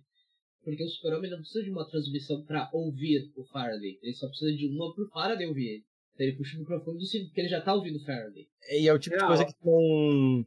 A gente não se liga muito, né? E enquanto isso, tá, a- tipo, ah, tem três dentro da nave, tu pensa, cadê os outros dois, né? Tem três dentro da nave, dos desafiadores. Cadê os outros dois? Porque eles são cinco. Cadê os outros dois? Os dois estão dentro dos mísseis. Mano, é um. Ai, cara. É, é um puro suco do aeropratismo, sabe? Esse aí, esse aí é o verdadeiro esquadrão suicida, hein? Não, e, e o dispositivo que eles usam sai uma cordinha que gruda e puxa, Sai tipo. uma, sai uma Beyblade, mano. Let it uma Beyblade pra cima do, do foguete da nave. De novo, é muito bom porque, tipo, é aquela situação toda tensa, teve aquele discurso dramático do, do Flag com Jordan, tudo isso, e daí, do nada, a história é invadida por Johnny Quest, como falou o Iago, e em nenhum momento quebra. Ele- esses personagens seguem agindo como personagens de Johnny Quest o intervalo inteiro. Sim, até, até o Superman lá, quando o Superman vai lá pra resgatar eles, que eles já estão assim. Ih, rapaz, acho que nós vamos morrer. E aí o, o, o Super. Ah, o Super vai lá e, e, e salva eles, né? Antes a gente, inclusive. ah, e, e sabendo que a nave não pode voltar porque tem uma ogiva, né? O Flag e a Karen detonam juntos a, a nave, né? E, e os dois, na verdade, sempre foram, né? Juntos ali, sempre tiveram muito juntos e eles mostram ali uma cena bonita, tocante, assim, né? É- é- é pesada, porque os dois, se a vida deles fosse outra, se eles não fossem pessoas brutalizadas pelas guerras na- nas quais eles lutaram, a vida deles teria sido outra, né? Essa sequência é muito bonita, cara. Uhum. É, mostrando o casamento, eles dois juntos ali, envelhecendo, depois eles na nave e tal. Caraca, mandou muito bem, Davi. Tem uma frase do Flag que é. Não lembro qual é a primeira parte da frase, mas é. E filhos que eu não, que eu não falo há anos. Que, que ficou comigo assim, tipo, ele, ele, ele nem sonhava com uma vida perfeita. Ele sonhava com uma vida. Eles sonhavam com uma vida. Que ele não tinha, ele tava sempre em cima do. do, do Esquadrão Suicida, né? Então a mulher dele largou dele. Ele não conhece o filho, né? Que é, né? O Rick Flag Jr., né? E- Aquele que será depois do Esquadrão Suicida. Inclusive, não muito digno de nota, mas é, o Rick Flag Sr. e a Carrie é, tiveram um filho na, na cronologia normal. O Rick Flag terceiro. Caraca, tem três. Tem três Rick Flag. Tem- é, bicho ruim multiplica, cara. Bicho ruim multiplica. Ai, gente, é 13 Ah, que é. flag, 8, não sei o que, frio. Ah, tá difícil. É difícil. É. Fazer um crossover Rick Flag versus Frio, né? Descubra qual deles. E daí é tipo todos os Rick Flag contra todos os vilões de Frio da DC. Boa. Boa, hein? Eu, eu leria esse quadrinho. Enfim, eles são enterrados com honras militares, né? Se é que são enterrados alguma coisa dele. Ah, mas, enfim, eles recebem as honras militares e tal. É, todo o Faraday fica devastado. E. Ele é o cara que mandou eles pro espaço, né? Então tem uma É, é, ele- responsabilidade ali. novamente a culpa. Que é Né? outra imagem linda, né? Claro, dele jogado entre os. Uhum. Entre, a- Entre as lápides. Entre as lápides, é. A sombra ali. É, tem até o quadro deles ali, mas não tem uma lápide, né? Porque. explosão. Não, não, entre as lápides por causa que era o cemitério. É... Eu esqueci qual é o nome, mas é o cemitério de militares, né? E aí, enquanto eles estão lá, o, o, o Jordan É o Tom Kamal. e o Tom, é o Tom Comaco, eu ia, eu ia perguntar se era. Eu acho que é ele. É, ele ele, ele tem um. porque ele tem um jeito meio. uns traços que me, me remetem a uma coisa meio. Meio indígena, meio. Ele, É, é, ele é Inuit, que é o esquimó. Inuit, né? É. O Esquimó é um termo pejorativo, na verdade. Ah, bom, que bom que eu aprendi isso. Eu, eu, eu ouvi- eu aprendi isso com o xadrez verbal. Ele é Inuit e ele existiu por tempo suficiente em minha, em minha nova fronteira pro Darwin falar sério desse. Sério? Sério mesmo? Porque o, aquele nome que o Hal chama ele é o nome oficial dele, né? No. Que ele chama de Pie Face, é cara de. Parte torta. cara de torta. É o nome dele que Pô. todo mundo chama ele. É, e aí ele, ele chama o. Ele chama o Hal de. de pão. de, de pão branco, né? Aí a gente tem 14 páginas com a origem do Hal Jordan, que é uma Isso. delícia de ver desenhado no traço do Arvin Cook, o que seria a origem dele, né? É, entre os capítulos final do 9 e início do 10. E acho que é isso. A gente não precisa dar muito detalhe. Ele tá lá consertando o bagulho e o anel acha ele e ele vai, e ele vai lá no, no Abinsur. Só três coisinhas. Ele voando é muito bonito. Sim, é- é- isso eu não queria dizer. Que assim, o Darwin Cook, de novo, assim, eu já falei isso no nosso muralha sobre o Lanterna Verde de Repertoire. Ah, a arte original do Lanterna Verde é linda. Não, não, não estou é, menosprezando o artista original. Mas a sacada do Darwin Cook de fazer Lanterna Verde, mas e se Jack Kirby? Nossa, nossa senhora. Ele conseguiu elevar a estética do Lanterna Verde a outro nível com isso. assim. É. Cada imagem, cada coisa. Só do objeto do anel, do absurdo ali caído, do anel ter esse, esse viés de Kirby Crackles, é toda, toda a radiação que sai, é, aquela praticamente uma página do, do Hal com, olhando pra mão do, do Absur, todas, todas as páginas elas são feitas de uma maneira estupidamente kirbiana e linda e maravilhosa. Ah, e adiciono a isso o, o. Antes tem uma passagem bem rapidinha, né? Que o Hal tá no telefone com o Ace, que é um dos desenvolvedores do desconhecido. E tá rolando uma entrevista da Lois Lane de Miosso com os, caras. E ela fala, ah, eu, é, adorei a arquitetura da base de vocês. E o. Esqueci o nome do, do líder, o Reed Richards, dos desenvolvedores desconhecidos. Ace Morgan. É o Ace. Não, não, o Ace é o loiro. Ah, não, é o outro cara, é. Tá, não é. É o, é o Rocky. É o Rocky. O Rock. Ah, o Rock fala pra ela, ah, obrigado. O projeto todo foi desenhado por um gênio recluso chamado Kurtzberg. Sim, Kurtzberg, o sobrenome real de Jack Kirby, né? É, o, Joseph Kurtzberg. o, o Niemeyer do universo de Nova Fronteira é o, o Jack Kirby. É, tem uma edição dedicada a ele, né? A próxima vai ser dedicada a ele mesmo. É que na- na- não tem essas dedicatórias na, na edição completa, né? Mas eu lembro que ele tem uma dedicatória em cada uma das seis edições. Não tem dedicatórias na. Eu tô lendo. É, a Deluxe não tem as dedicatórias. Na- nas edições, nos dois volumes da Panini, né? Na versão em dois encadernados, nos próprios flops publicados na época, cada uma delas tem. Cada uma das seis edições tem uma. Uma dedicatória. Isso, isso é uma perda. Isso é uma perda que É, podia. isso é uma perda em relação a isso, porque tem uma, uma questão extra, extra texto que é interessante, né? É, De qualquer maneira, dá pra ver a homenagem, né? Por exemplo, nessas cenas do. do não só nessa origem do Hal, como em toda essa parte aí, né? Também a, a, a base dos desafiadores, né? Porque depois continua, né? É, continua, continua a mostrar é, essas. Continua a mostrar essas partes. E tu vê que tem é, gente dos desafiadores do desconhecido tendo as, as mesmas. Tem alguém nos desafiadores do desconhecido tendo a mesma loucura de pensar que o mundo vai pro, cara, pro caramba, tá? Por quê? Porque no final, antes de dar o, o alerta vermelho, tá? Eles estão conversando, tirando foto e tal. E em primeiro plano ali tem um, um bando de. tem livros e tal, o cachimbo do Rock. E tem uma Scientific American com o Ray Palmer na capa. É a mesma Scientific American que o Adam Strange tá lendo no Arkham. Caramba!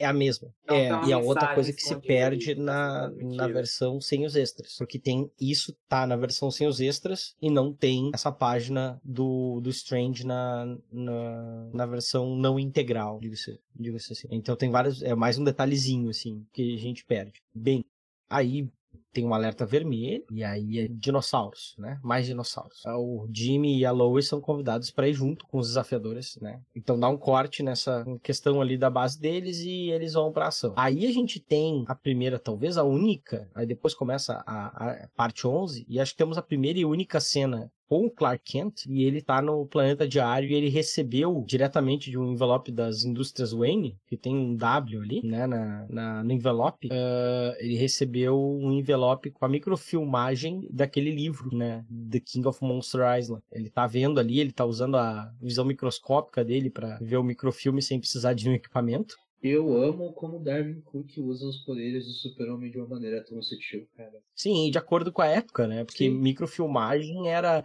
era, era uma das. Na verdade, hoje ainda, em vários ramos da ciência, ainda usa a microfilmagem eh, como forma primária de, eh, de acesso e de, e, e de manter ah, dados, fotos, sobre um monte de coisa. Ah, porque, porque é um, um bagulho que demora bastante para ter, para ter, para deteriorar né? Bem mais que papel. E aí ele dá uma olhada, vê tudo, inclusive tem marcas de sangue na última página, né? Provavelmente por conta do que aconteceu depois que ele terminou de fazer, né? E aí tem toda mais ou menos aquela história, né, de do negócio que veio do espaço, caiu. Você nem precisa ler muito o, o texto aqui. Se você vê só as figuras, você consegue entender. O cara que fez, que desenhou e escreveu, né, o Theodore Simpson, é, naquelas páginas essas mostra que, que ele é um, é um cartunista, um cara que, que tem um monte de bicho de pelúcia, boneco no escritório dele. Então ele faz de uma maneira que uma criança entenderia essa história, só de olhar para as figuras. É legal esse, esse esforço do, do Darwin Cook de, de trazer uns elementos bem era de prata mesmo, né? Tu tá vendo que a Ilha Mon, né? Então tu tem toda essa vibe que, que não é, um- não é um tipo de trama que a gente vê hoje em dia, não é o tipo de trama que a gente vê nos anos 80, né? É, então é isso eu acho bem legal, essa, essa vibe do quadrinho, né? Isso explica, na verdade, o motivo do, do vilão final ser tão sem, sem graça, né? Mesmo, tu mesmo me, me, me, me corrigiu, na verdade, né, Gris, aqui. Tu Fala, tu fala- comentou, né, que realmente o vilão, ele é um vilão da Era de Prata, né? Então, é, essa ideia da ilha, monstro, enfim, né? Casa muito bem com a vibe do quadrinho. É, é que Era de Prata, realmente, os vilões eram muito ridículos. Assim, não é que... É a característica da época. Você pega um. Você pega um Brainiac da Era de Prata, Vini. É um negócio completamente ridículo e tá usando fralda, velho. Eu, eu acho assim que no caso do, do centro, né, a graça dele é, é o, o- ele ser uma coisa desconhecida por eles, né? Assim, essa coisa deles irem descobrindo o que é, o que é que tá vindo, né? O temor pelo desconhecido, né? Tipo, pra nós que a gente tá lendo, né, a gente sabe o que é, a gente já, já não acha tão, tanta vontade, né? Mas no caso deles, né, os, os, os personagens, pra eles é outro, outro rolê, né? E, e uma coisa que eu percebi que o, o, o Darwin Cook ele usou tanto o monstro gigante quanto o robô. Eu acho que ele tem uma, uma, uma influência aí do, do japonês aí, eu acho. eu, eu, eu, eu acho inegável que ele tem essa, essa inspiração japonesa. Ou talvez seja porque o super-homem daquela época. Não o super-homem daquela época, né? Porque a gente tá falando da Era de Prata. Mas o- o- as animações do- dos irmãos Fleischer do super-homem inspiraram muita coisa, né? Ah, do, dos, dos Sim, tropos, sim. né? Que viria o próprio Godira foi, foi inspirado nas animações de Fleischer. Esteticamente falando. Porra, eu esqueci completamente o que eu ia falar. Eu ia falar um negócio. E daí eu, eu complementei o que o Iago falou e eu esqueci. Quer falar sobre a, sobre a ilha? Sim, obrigado, Iago. É, o centro fez você esquecer, Eric. Sim, eu, eu caí em uma camada de círculos. Eu- O que eu ia falar é que tem esse, essa questão, né? Como a gente comentou antes, que a história começa nesse negócio. Esses são os personagens da Era de Ouro. E a gente vai flutuando, né? Tem o Barry Allen, daí tem o Hal Jordan, e a gente acompanha o Hal Jordan até que ele vira lanterna. E agora a gente tem a mudança de roupa do Batman. A gente tem a edição do Robin. Por mais que o Robin existia na Era de Ouro. É, a- a- e a roupa azul e cinza também é uma coisa da Era de Ouro. O Darwin Cook deu essa flertada aqui. O Batman da Era de Ouro é esse vigilante, urbano, sombrio, etc. E o Batman da Era de Prata é esse Adão West. É, Sim, E- ele muda completamente a forma de desenhar ele nessa cena que Isso. aparece. E eu acho que o, o vilão vai nessa direção também. Ele é uma entidade cutulesca, né? É uma interpretação da ilha, uma ilha monstro Love, Lovecraftiana, ah, mas também me, me dá um quê de Starro, sabe? É, porque quando o Starro surgiu, ele era só uma desculpinha pra Liga se juntar. Não tinha muito enredo. Tudo que a gente tem do Starro hoje em dia veio depois, não vem daquela história. Era só uma estrela do mar gigante que peidava a estrela do mar pequena, que grudava nas pessoas e controlava elas. Zero profundidade. Era só para os membros da liga interagirem um com o outro e ficarem. É, eu, meu nome é Raul Jordan, eu sou Lanterna Verde, estou trabalhando com Diana Prince, a Mulher Maravilha. Coisas assim. Porque, novamente, as histórias da Era de Prata eram doidas. É, era um período que todo mundo usava droga, né? Não, não, não tem como os caras terem desenhado aquele Brain, aquilo com aquele conjunto de cores sentado. contra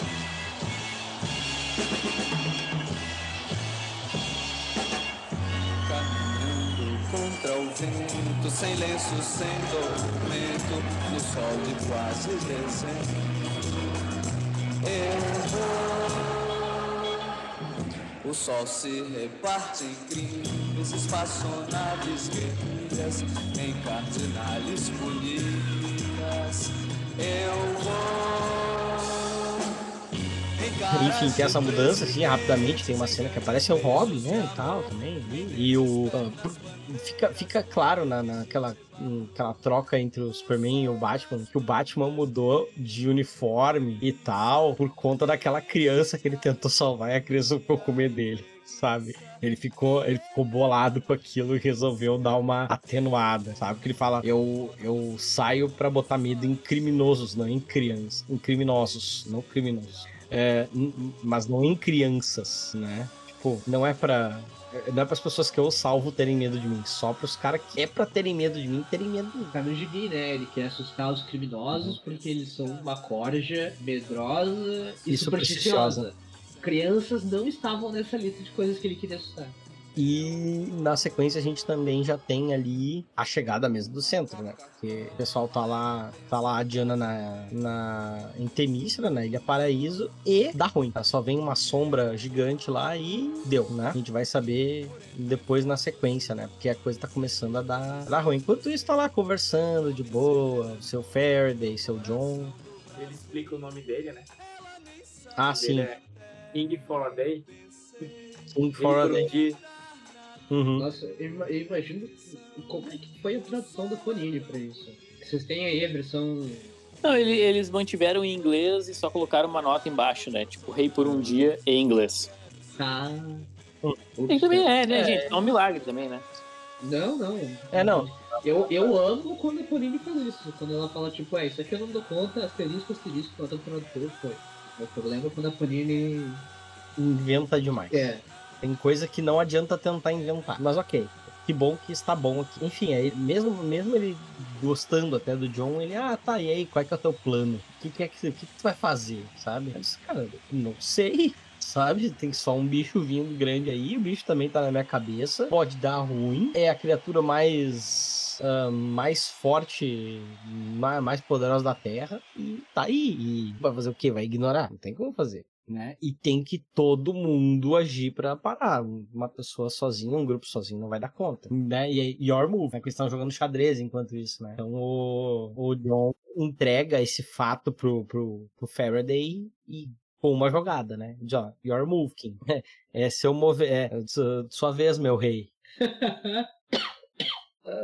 Perdão, perdão. Ah, isso aí acontece, começa a acontecer três dias antes, Érica. Três dias antes? É, três dias antes de morrer. Meu Deus! Nossa. Olha, É, se eu morrer, se eu morrer, tem, tem testemunha, Vinícius Thiago aqui. Ah, sim, sim. Tudo culpa minha. Mas, enfim, aí a coisa já tá. Enfim, os abusadores desconhecidos já estão achando também uns bichos gigantes aí muito louco. Os heróis estão começando a encontrar esses bichos todos que estão começando a soltar pelo mundo. né? E são todos agen meio que agentes do centro. É, começa Né? a, a parte da ação começa a pegar fogo mesmo, né? Sim, aí aparece o, o Aquaman, né? né? Apareceu até agora, mas ele vai agir também no meio desse negócio aí. E a gente chega no último capítulo, né? A guerra que o tempo esqueceu. E Ah, aqui a gente já começa com um choque, né? Porque Uhum. vê já do início personagens ah, eh, que são muito poderosos caindo é, pro, pro centro, né? Chega ali a Mulher Maravilha ensanguentada num avião em que só o Superman consegue enxergar. E aí tu, tu sente que fudeu mesmo, porque, enfim, Mulher Maravilha tá, tá ensanguentada ali, né? A gente começa a ver que as coisas estão começando a ficar sérias. Aí a gente tem uma reprodução da Pietá, um pouquinho depois ali, Superman levando a Mulher Maravilha com, com o braço caído. Ah, é verdade. Mas esse aqui, gente, não é ainda o último capítulo, né? Esse é o capítulo 12. Tem mais capítulo, tem. Que na verdade agora vai. Eu, eu fico pensando 12, porque são seis edições, mas dá bem mais capítulos. Porque, enfim, que agora os capítulos ficam um pouco mais curtos, inclusive, né? Sim. Uh, a coisa tá começando justamente para dar essa, essa montagem, né? A mostrar que a coisa tá escalonando e, e, ficando mais rápida. Porque os últimos, sei lá, dois capítulos, a gente ficou meia hora em cada um deles aqui, né, gravando. E boa, boa sorte pra nossa editora na hora que for editar, né, Erika? Não sei com quem você tá falando. é, eu tô falando com a Erika do futuro. Eu acho legal um aspecto bacana é quando aparece pela primeira vez a ilha, né? Que é logo depois aqui, a gente tem o primeiro uhum. vislumbre uhum. do centro. E é legal a, a, opção do Darwin Cook, né? De não. Não é. Ele não vai mostrar a ilha simplesmente. A ilha apareceu. Não. Vai ter uma filmagem, vai ter um caos, sabe? Tipo, tu consegue ver o, a ilha tá toda, sabe, com as interferências, porque a câmera é antiga, então já não dá para ver direito o que tá acontecendo. Eu acho que isso dá um clima muito maior, assim, né? Porque nesse momento, como o próprio. Uh, desculpa, é.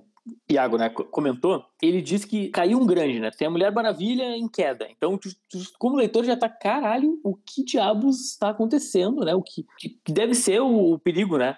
E aí, de repente, tu vê finalmente a ilha. E é uma. Nossa, eu achei muito legal o design, né? Tu, tem, tu não sabe muito bem, não é uma ilha tradicional, ela parece é uma, realmente uma ilha alienígena. Ela parece estar tá soltando uma espécie de gás por baixo, né? Uh, que é o, o laser dela. Não, sério, palmas pro Darwin Cook, assim.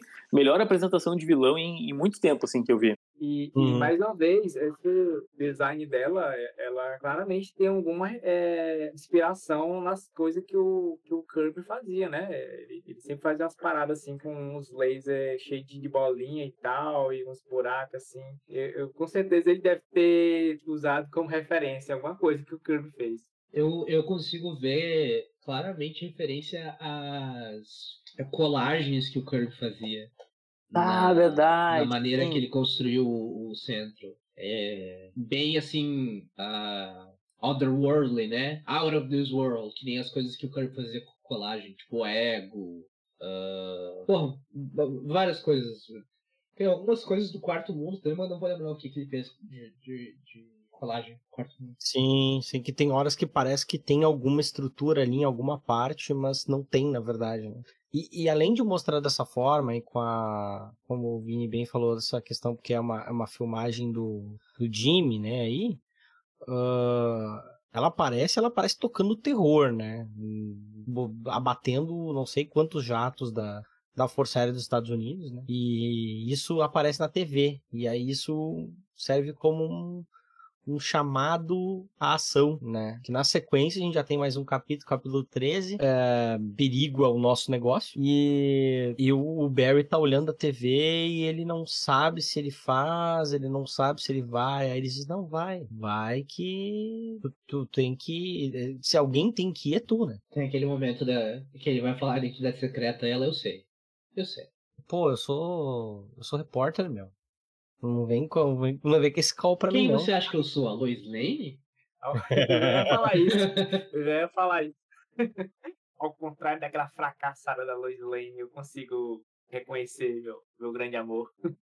Sim, sim. Aí também lá no, no na, na base lá onde tá o, o Faraday e o, o John ainda tem um, um chatonildo que vem querer uh, cagar regra a respeito da ilha, que é o, que é o Cell, o Randall Cell. Mano, é, é melhor, melhor aparição do Randall Savage fazendo porra nenhuma numa história desde a quinta temporada de Legends of Tomorrow.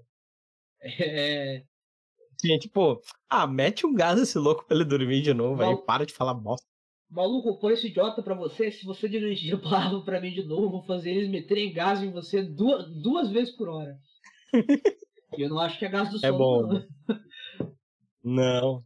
E aí assim vai indo, né? O John, o Faraday deixa o John sair para ajudar ele e tal, e ele assume uma, uma forma verde mas mais humano. E, e vai vendo, assim, ah, os, os demônios do mar, os Black Hawks estão indo também, uh, o, o, o, Arqueiro Verde e o Ricardito estão prendendo uma galera que tá dando uma onda de histeria nas cidades.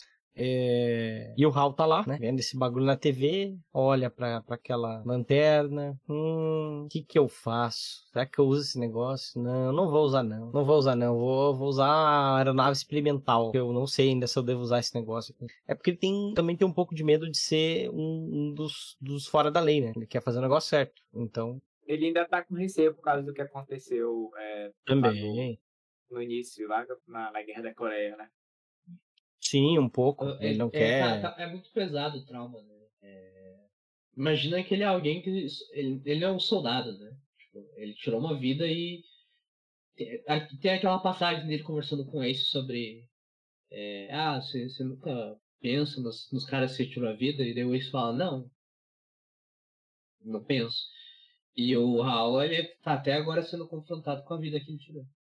Uhum. E legal que tem a parte que ele fala, né, que é, a Coreia, o que faz ele tomar essa decisão de ir pra lá, né, é que a Coreia forçou ele a descobrir o que levaria ele a, a, a matar, né, seria matar para sobreviver, né, então ele acaba dec- decidindo a partir desse, de- desse momento na Coreia. Sim, sim. Aí depois a gente tem mais ainda um, um capítulo, The Boys, The Boy Scouts Last, né? O, o, Hal, o Hal até é meio confrontado pela Carol, mas a Carol, ele tasca um beijo na Carol, ó, eu vou, eu te amo, Carol, vou lá resolver esse negócio aí, eu vou voltar. Eu sei que eu sou um, um filho da puta, como ela, inclusive ela chama ele quando encontra ele, né? É, é um Ah, negócio que é o, é o verdadeiro amor de telenovela, né?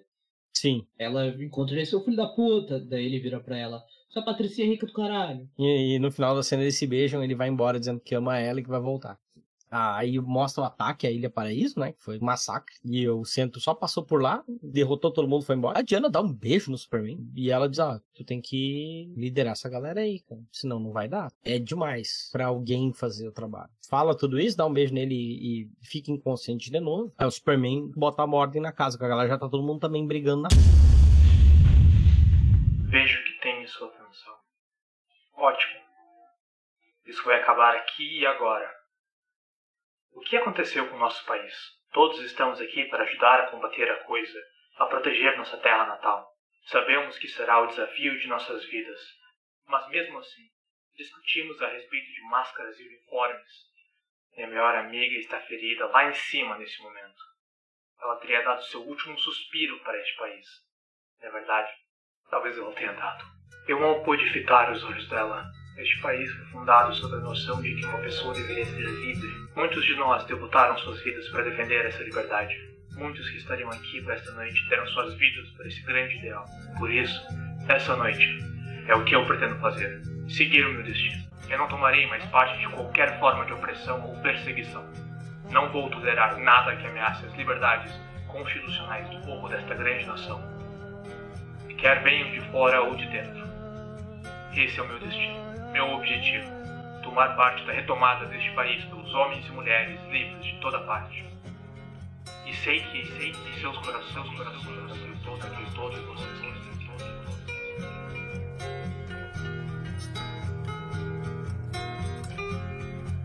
Caminhando e cantando e seguindo a canção, somos todos iguais, braços dados ou não, nas escolas, nas ruas, campos, construções, caminhando e cantando e seguindo a canção. Vem, vamos embora, que esperar não é saber. Quem sabe faz a hora, não espera acontecer.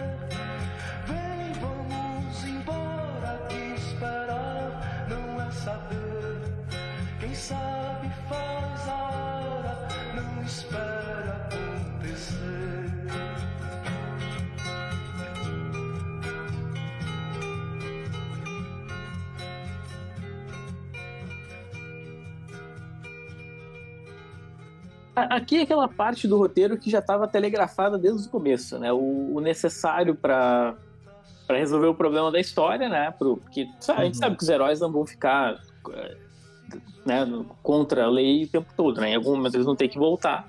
E aí, claramente, teria que ter uma ameaça ao melhor estilo Watchmen que juntasse todo mundo, né? Eu, eu gosto muito dessa parte rápida de, do, do Arqueiro Verde discutindo com o, o, o Capitão Adam. O Capitão Adam é o Capitão Átomo, né? Antes de, da, Do acidente. dele, né? lá, do experimento dele, né? Ele Uhum. chega, ele, olha- ele olha ele. Cacete, Sargento Rock, chama ele de Sargento Rock, né? Que é o. Já deve ter morrido, né? O outro personagem e tal. Eles começam a brigar e tal. E sempre é um arqueiro verde que começa essa discussão nada a ver, né? Aí ele chega todo. O Superman chega todo é, invocadão, com o olho vermelho já, queimando essa porra que é eu e bota moral. E é muito boa essa sequência. É, tem essa partezinha que eu acho engraçada do arqueiro verde, mas o, depois que o, o Superman chega é bem legal. Ele manda ali um discurso ali e tal. É uma sequência muito boa. E ali tu já vê o cara de personagem ali junto e tal. Um personagem ali que acha que parece que é ninguém, mas na verdade é, tá ali já inserido ali pra alguma coisa no futuro, né? Como eu falei do Capitão Átomo, né? Gosto muito dessa sequência aqui. Aí tu pensa assim, não, cara, agora, agora vai, dar, vai dar certo. Superman inspirou todo mundo. Superman agora vai, vai derrotar essa porra aí, né? Esse, esse, essa ilha, esse monstro. Aí logo em seguida o Superman vai lá pra, pra briga, né? E acontece que nem aconteceu com a Mulher Maravilha, né? Ele, ele apanha. E aí tu tem um segundo choque na, na, na história. Tu tava esperando o Superman ele, é, acabar com essa, essa, com essa ameaça e ele cai na água e ninguém mais vê ele. E a melhor coisa dessa cena é o último quadro, depois dele cair na, na água, a reação da galera. tipo, eita, o maior caiu. E agora, como faz? Na cara, a cara do, do Oli lá atrás. Ih, caralho. A reação favorita é do Capitão Átomo, né? É tipo, puta merda. Não, e a gente, a gente falou mais cedo que o, é, é um vilão da Era de Prata, que é bobo e tal. Mas assim, eu acho que a maioria dos. Nenhum dos vilões da Era de, de Prata causava essa reação, assim, porque geralmente o também lidava fácil, né? E, tal, e aí tu, todo mundo tu realmente ficou preocupado, né? Com vai acontecer. E apesar de ser um vilão bem bobo, mesmo assim o Darwin Cook conseguiu escrever ele de uma forma que realmente passasse essa sensação de perigo. Sim. Aí depois a gente tem algumas páginas com o, o encontro, os, os personagens magos se reunindo pra observar a distância e fazendo um banquete na lua, né? A gente tem o Espectro, o Senhor Destino. Senhor Destino. Ele é doutor, é que ele- o doutorado dele não é reconhecido pelo governo brasileiro. É, não, ele é, do, é que ele é do, doutor em Cuba. Ah, aí daí também tem a Zatanna, o Billy Batson, né? Que a gente falou no começo que ia aparecer uma hora, tá aqui ah, comendo, comendo uma banana split e tomando, e tomando um refrigerante num copo que tem o raio. Eu acho muito bom isso. Parece aquele, aqueles, aqueles copão de pipoca que estavam vendendo né, quando Aham. lançaram o filme É. dele. E ainda tem a, a Zatanna e tem o Vingador Fantasma de terno, assim, né? Classudão. É, Casual. eu, eu gosto que o Billy é desenhado na, na vibe do Cecivec. É, é da hora isso. Sim, sim, sim. O, o Cook, ele, ele faz um esforço pra pra emular o CC Beck na hora de desenhar o, o Billy. É muito legal. Isso. Enfim, aí começa mais um capítulo. A gente acha que não terminou, vai, vai continuar. Agora é assim. Aí é de noite, né? Depois que o Superman caiu, a, a Lois vai fazer um discurso também na TV e fica, se destempera, fica da vida, joga o microfone longe, etc. E aí, inclusive, o, na- lá na corporação Wayne, né? No encontro lá, olha, nós vamos chegar lá o seu Bruce. Ó, nós vamos fazer um esforço junto com o Alex Cole, vamos mandar todo, todas as nossas aeronaves, tudo que a gente tiver lá pra onde tá a galera, lá no Atlântico Sul. Né? É meio, meio que esse trecho é tudo pra tentar mostrar o plano deles, né? Isso, é todo mundo se juntando. O Adam Strange pegando o- o- os bagulho dele de volta com a doutora, ela, tipo, acredita finalmente nele, dá os bagulho pra ele, ele vai lá, o que que ele vai? Ele vai atrás do Ray Palmer pegar a invenção dele, sabe? Olha aí, olha aí a foto das páginas. A, a É. diferença que faz. A diferença que faz, É. sabe? Porque justamente quando eles juntam tudo, o, o Rock ajuda a fazer a parada. Que o Rock também conhece, a gente sabe que o Rock conhece e o, o Strange conhece porque eles leram a mesma revista, sabe? Ah, ali na base, tá, o, o, o John, ele, ele tá mal porque o bicho tá ficando mais forte, ele tem um, um vínculo telepático com a criatura, né, com o centro. O, o Faraday toma um soco na cara do Flash, bem, bem feito, inclusive. E, e aí tem uma reunião das grandes mentes ali, né? Acho que é, ali é o. Como é que é o. o que tem dois caras com, com cachimbos? É o, é o Rock e é o. O Will Magnus? Acho que sim, acho que é o É, Magnus. parece. É. E Magnus, e, e quem tá na cadeira de roda parece ser o Niles Cal- Calder. É o Niles- do destino. É, é, o- é o Niles. Sim, um bagulho bizarro desse, é claro que o Niles ia aparecer. Né? E ele deve ter visto a quantidade de gente assim, ó, hum, tá, não preciso usar os meus, tem gente suficiente aqui. Ok. Eu vou só ficar de olho aqui, ver o que eu posso ganhar daqui no meio, sabe? Ah, e aí, tipo, agora eles começam a, a mostrar o plano, né? Tipo, eles. Quando eles veem a tecnologia do Palmer, eles mais ou menos chegam à mesma conclusão, a galera, o Magnus, o Rock, todo mundo.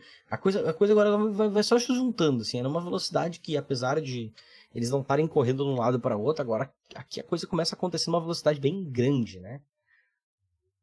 Eu achei engra- engraçado é como o, o, o cachimbo do, do, do Rock e do, do Magnus, eles levantam quando eles se empolgam. Sim, sim, quando eles sorriem, né? Cachimbo duraço ali. É, às vezes um cachimbo não é um cachimbo. Hum. Eles falam então como o bagulho é. é- a, a ideia é usar o raio, o bagulho que encolhe, o raio encolhedor do Ray Palmer pra diminuir o bicho. Por quê? Porque quando ele vai crescer de volta, ele desestabiliza as coisas que ele, nas quais ele é usado. Ele não tá ainda bom. Isso é muito era de prata, pô. É, do tipo, vamos usar uma falha inerente disso aqui pra poder fazer a coisa certa. Vamos diminuir o vilão. É tipo. Sim, é muito bom. Ah, e aí, claro, quem vai ter que fazer isso, como, como não dá pra diminuir o bicho inteiro de uma vez, bota o flecha correr em cima do bicho, né? Aí, aí finalmente aparece o Hal Jordan, né? Depois que já deu o briefing em todo mundo e tal. E aí é claro que aparece o, o, o Hal, né? Aí ainda o Ace. É claro, né? Claro que alguém tinha que aparecer, né? Então. Aí depois vem aquela splash page muito bonita, com todo mundo junto, Ah, muito legal. caminhando em direção ao, ao centro, né? Cada um na sua capacidade, né? Tá ali tá o, o, o John, o, o caçador de Mark meio baleado e tal, tudo, mas a galera tá vindo, né? E aí eles vão pro. Eles vão ir, eles saem pra fazer o ataque, só que o bicho que eles prenderam lá no- antes da batalha começar, que atacou aquela base primeiro, ele explode e vira um monte de outros bichos. Clássica cena de, de, de gibi, né, cara? Não dá, por exemplo, me explica uma coisa, tem essa splash page dupla aí, o que que o Ricardito tá fazendo ali? É, é, tem- sabe, tem, tipo, não faz sentido. Então a gente precisa dar alguma atividade pra ele fazer, o cara do Arc Flash. Qual vai ser a atividade? A gente vai botar uns Minions. E nem é o Minion, né? É o Mini Minion. Porque o, o Minion mesmo, ele é grandão. É, então é esse monte de bichinho pequenininho pra dar, pra- pra dar eh, lugar aí pro, pros heróis mais fracos terem o que fazer, né? Até o Jimmy Olsen entra ali, né, no rolê, né? Sim, sim. É, é, pra, é pra dar chance de todo mundo, absolutamente todo mundo ir pra porrada. Então ele pega e dá um, dá um jeito, né? E. E ao mesmo tempo tá todo mundo ali e tal. O, o John, o caçador de Marte, tá, tá, tipo, tá se descontrolando, né? Tá sendo tomado pelo, pelo centro, né? Inclusive. Mas o Faraday meio que remove dele, mas sacrifica no processo, né? Tipo, pega o, o- a presença do centro que tá dentro da cabeça dele e toma pra ele, né? Só que isso é demais pra mente humana e obviamente ele morre. E aí o John volta ao normal, mas ele surta e sai matando, sai matando bicho a rodo. Aque- Aquele painel ali do John coberto de sangue, Ah, porra. Sim, sim, sim. Aquela página ali, ele sai, sai virado no giraia e tacando terror nos bichos tudo e coberto de sangue e não tá nem aí. sabe? Tipo, ó, meu amigo King Faraday não vai ter morrido em vão, né? Hoje nós, nós triunfaremos. Aí, aí, aí a, a coisa começa a ficar, ficar doida, né? Que as naves conseguem entrar lá no centro, só que, tipo, eles entram, parece que eles estão, entraram dentro de um, de um, de um gibi do Doutor Estranho Do Steve É. não entende metade do que tá acontecendo e eles mesmos começam a ser metamorfoseados pela natureza do centro. né? As naves começam a virar carne, cristal bizarro. A nave do, do Hal é, é, tipo fatiada em várias realidades. E, claro, se o Hal não. O Hal se vê forçado de novo a fazer um negócio, né? Chega naquela mesma. ah, aquele mesmo dilema lá do começo, né? Então, o, o, o Capitão, Capitão Adam, né? Capitão Átomo, ah, parece que se explode ali. Típico. Sempre usou ele pra explodir de alguma forma. Seja ele Capitão Átomo ou Capitão É Átomo. um cara muito explosivo. Pois é, é um estouro esse cara.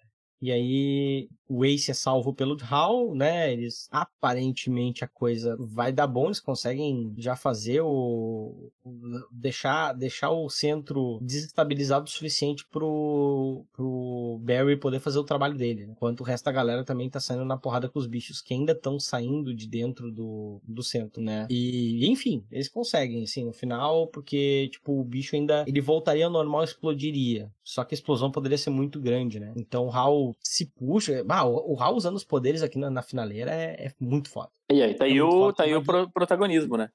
É, nada que a gente. Não, nada que a gente vai dizer aqui vai, vai fazer jus à arte dessas páginas, tá? Então, leiam, tá, gente? No final, ele decide realmente tomar para si mesmo o poder do, do Lanterna Verde e fazer a, a coisa certa, né? Então ele pega o bagulho inteiro que tá prestes a explodir, joga pro espaço com toda a força, num, num puta socão e. Enfim, a- o bagulho vai pro espaço, se destrói, etc.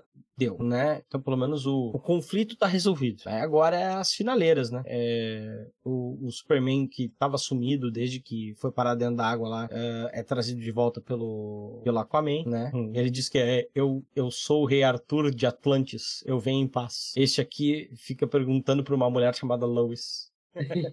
é muito bom. E a Lois mordendo os lábios. Uhum. E o, e o, Larry Trader lá atrás, sem, sem saber o que é que o futuro aguardava pra ele. Sim. E eu gosto do sorriso da Mulher Maravilha, né? A Lois tá mordendo o lábio, né? Vendo o homem dela e a Mulher Maravilha tá sorrindo assim.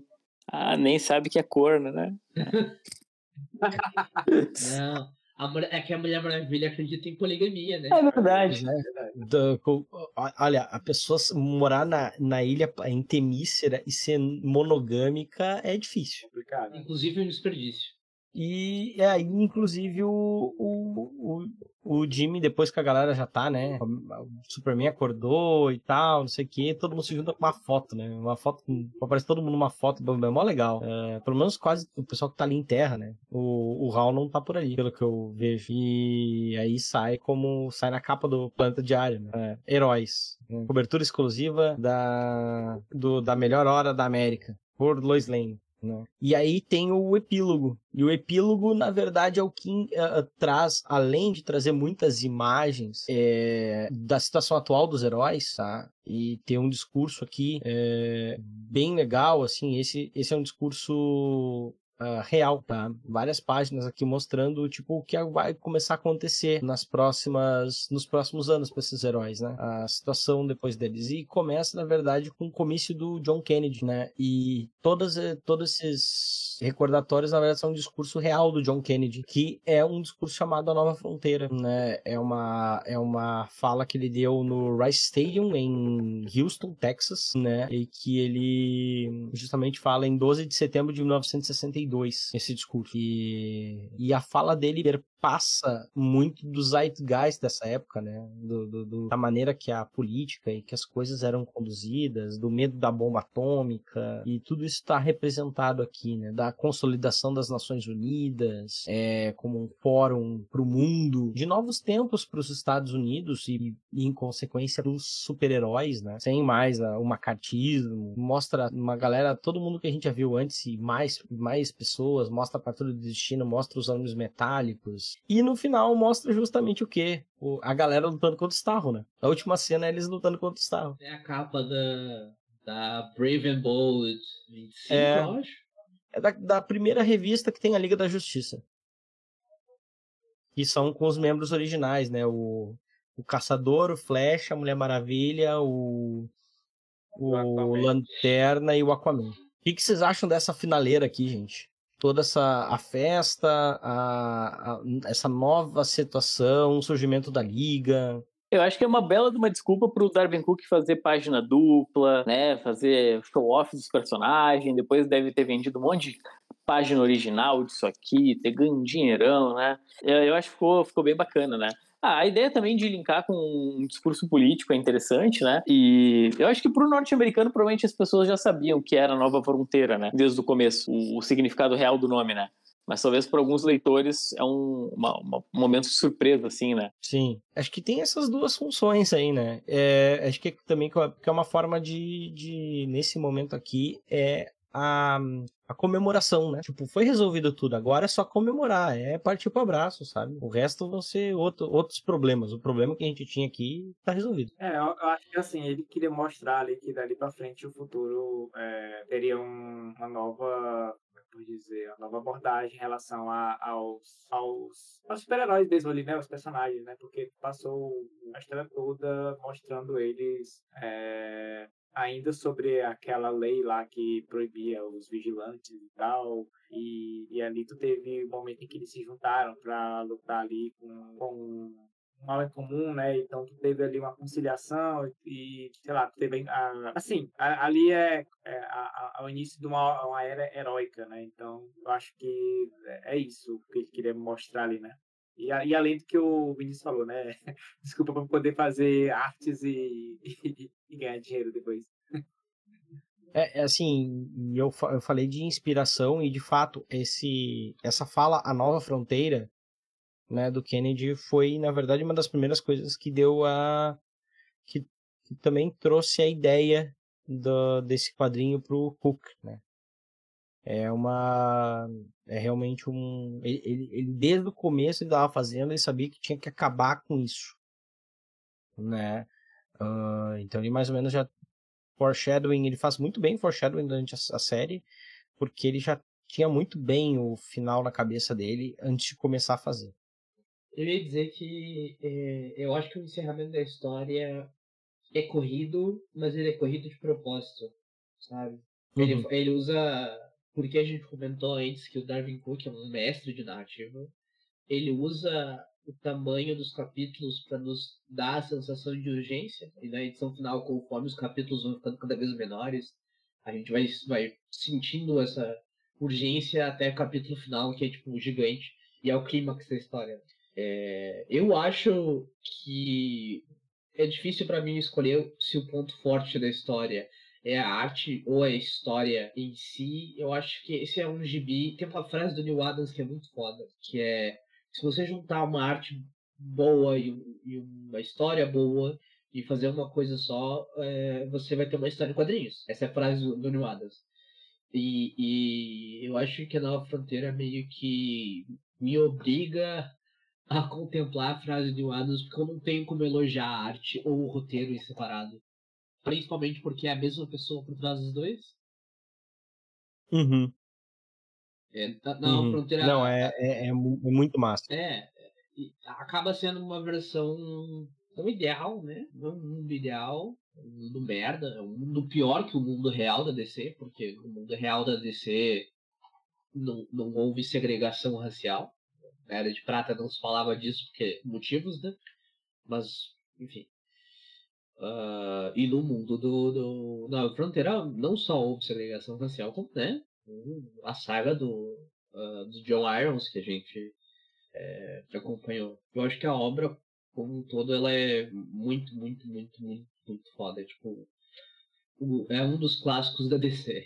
Sim, sim. Não, é, é, é de fato. Ah, a gente falou também, inclusive, é, de, de outras coisas. A, aqui, a gente tem depois que termina tudo, além da galeria de capas e tal, é, tem ah, na versão ah, definitiva, tem, assim como tem na versão definitiva da crise, tá? A gente tem uma lista de todas as referências, tá? Escritas pelo próprio, as anotações todas delas do próprio Darwin Cook aqui, tá? Então tem até da, página 10 até a página, então ele, ele, sobre as inspirações dele para criar a, a Ilha do Dinossauro, é, a linha do tempo, ah, alguns algum linguajar da, da, da Era de Prata, né, ah, que é utilizado em algumas partes aqui e que algumas pessoas talvez mais novas não entendam em inglês, né? Ah, e tem a lista das dedicatórias que o, o Vini trouxe aqui antes, tá? E que a gente não tava, tava sem acesso. Elas estão aqui. tá? Ah, na edição 6 é só o Kirk. tá? Nas outras cinco são quatro ah, artistas, quatro quadrinistas por edição. Né? Na primeira é Bob Kennigan, ah, Joe Kubert, Harvey Kurtzman, né? Do prêmio Harvey, né?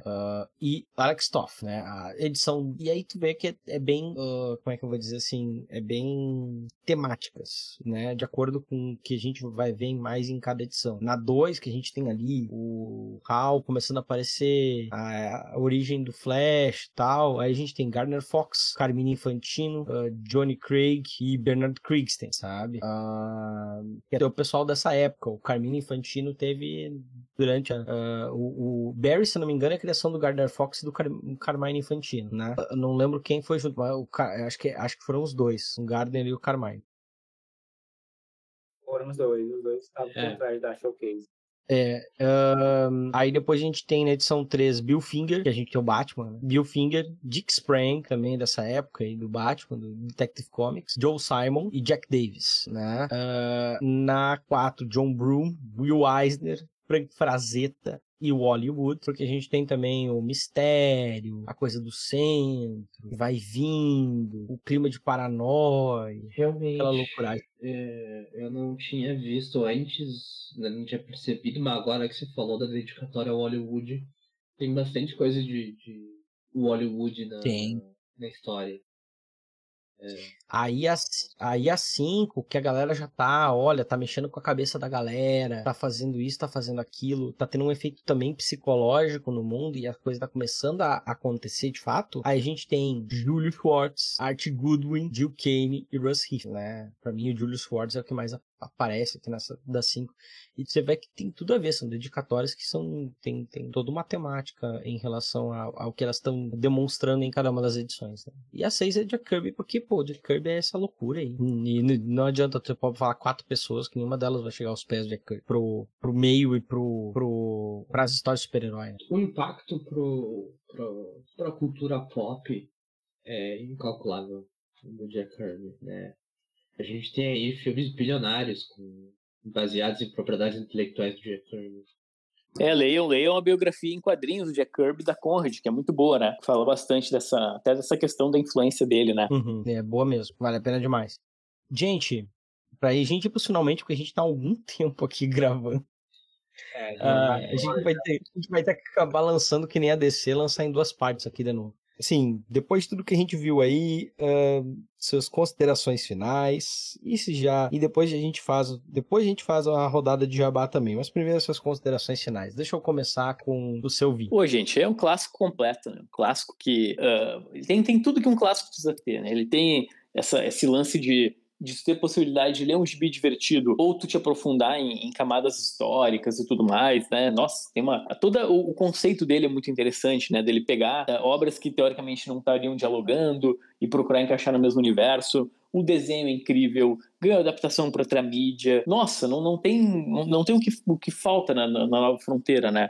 Até mesmo as coisas que eu, num, num primeiro momento, achei assim, tipo, ah, ok, isso aqui não é tão bom, assim, né? Tipo a questão do vilão, né? A gente, ouvindo aqui o Muralha, conversando com vocês, já ok, já mudei minha percepção, acho que o quadrinho não tem, não tem erro nenhum, né? Uh, assim, vamos lá, né, gente? Eu não sou o maior especialista em DC. Parte do podcast eu mais acompanhei vocês mesmo. E, mas o que eu, que eu gostaria de ter feito, né, é, é, é uma leitura mais minuciosa, né? Se eu sentasse na frente do computador e cada uma página eu pesquisasse sobre os nomes dos personagens, nossa, eu tenho certeza que ia ter muito mais referência para pegar, muito mais detalhe, né? É claro que algumas coisas eu fui atrás, mas é, é bizarro, assim, né, o que o Darwin Cook fez. Ele resgata a memória da DC de um jeito que único, assim, porque ele traz personagens que eu, mesmo porque eu acho que, vamos lá, né? Mesmo talvez um fã mais hardcore da DC, não, não talvez não fosse tão conhecedor assim, né? Do, do, do, que ele traz aqui de volta. Então, nossa, tá de parabéns, assim, não, não só essa, esse resgate, esse fanservice, mas mesmo a escrita, momentos emocionantes, né? O lance lá da Mulher Maravilha com o Superman, lá na, na Indochina, a declaração do, do cara salvando o Hal Jordan em homenagem ao próprio pai. É uma cena mais bonita que a outra, gente. Esse quadrinho tá, tá de parabéns bem como o Vinícius falou aí, ele tem tudo que um clássico tem, né? É uma coisa legal do que eu gosto muito assim quando é, esse, essas grandes histórias toda vez que tu vai reler elas geralmente tu acaba tendo uma percepção nova tu percebe algo que tu não viu antes né é, isso ocorre com Nova Fronteira também é, é quando esse tipo de, de, de, história tu sabe que é, é, o que, é a que vale a pena tu rever e é a que vale a pena tu recomendar para todo mundo ler, né? Porque, enfim, Aqui a gente conversando, a gente já tirou muita ideia que o, o outro não, não tinha sacado da, da, história, né? Então, tu já percebe aí que Nova Fronteira, ela não é qualquer história, ela é realmente uma história que é essencial, assim, é, que tem que estar ali na, na, na, lista de vocês, né, de, de leitura e tal. É um, um quadrinho que ele te entrega é, ação, ele te entrega ali é, cenas marcantes, te, te entrega é, referências, te apresenta o universo DC, te apresenta contextos políticos de uma época que já passou. É, ele faz essa, essa costura entre a, a o mundo real e, e, e, ali a cronologia da DC.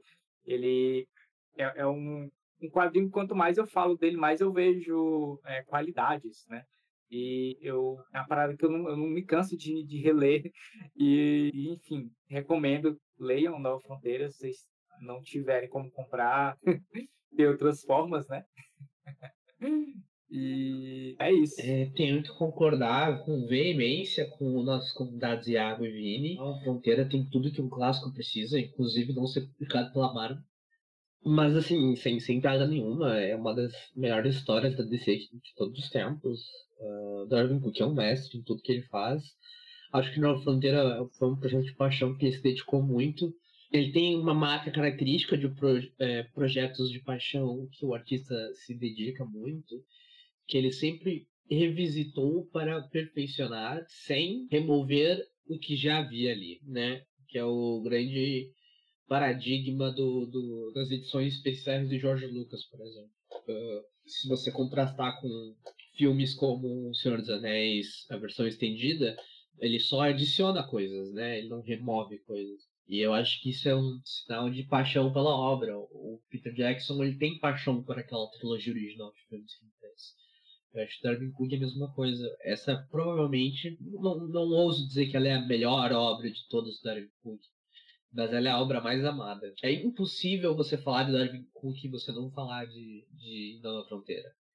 É, e eu estendo isso a dizer: é, é impossível você falar da história da DC e não falar de Darwin Cook, justamente por causa de Nova Fronteira. Ela é um arco da indústria das histórias em quadrinhos é, ela é, assim, uma história absurdamente sóbria.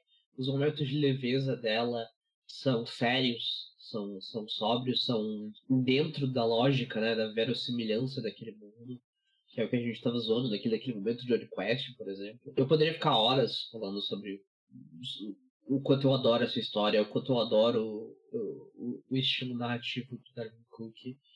E é uma tragédia que ele tenha nos deixado tão cedo, porque é, não consigo imaginar que outras obras ele teria feito. É, é, é ao mesmo tempo que tu diz isso, Eric, eu, eu sinto que que bom que a gente tem a, a nova fronteira para falar sobre aqui, né? E tanto que a gente ficou aqui gravando, acho que é prova de como essa esse quadrinho ele tem algo muito especial, né, nele. É, é, é, eu mesmo não, não imaginava que a gente ia ficar tanto tempo falando disso aqui. aqui. É, é sabe? É, quanta referência e quanto. Uh, ao mesmo tempo que ele faz uma história e, e aponta para várias partes do universo DC, é uma história que se junta num único ponto, que produz um efeito X que tem um propósito tal e que não é um propósito editorial, não é como a crise que tem bem ainda mais personagens, mas que tem um propósito mais editorial na sua época, que é o de organizar a casa, do que uh, de contar uma história de fato, né, narrativamente, um objetivo narrativo que é maior aqui do que qualquer coisa editorial, né?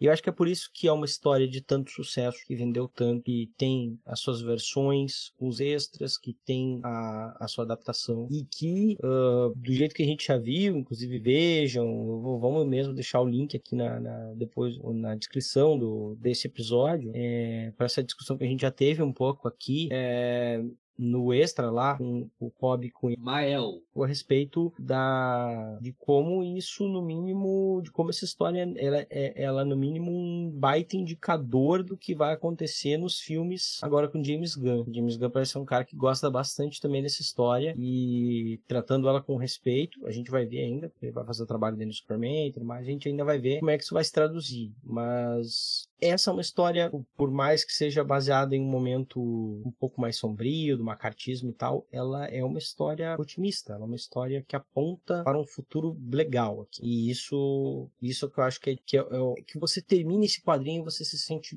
bem, você se sente legal. Isso que é bom, sabe? Pra mim, esse é o, é o, é o, esse é o encanto desse quadrinho. Então é isso, né, pessoal? Por último, pra gente fazer o tchau, só pedir para vocês aí, fazer, dar os seus jabás, tá? Tá, vamos pela mesma ordem, por favor, Vini. Bom, uh, para a audiência desse podcast lindamente decenalta, tem um canal que também fala sobre DC, né? Uh, só um pouco mais sobre Marvel, que é o Dois Quadrinhos no YouTube.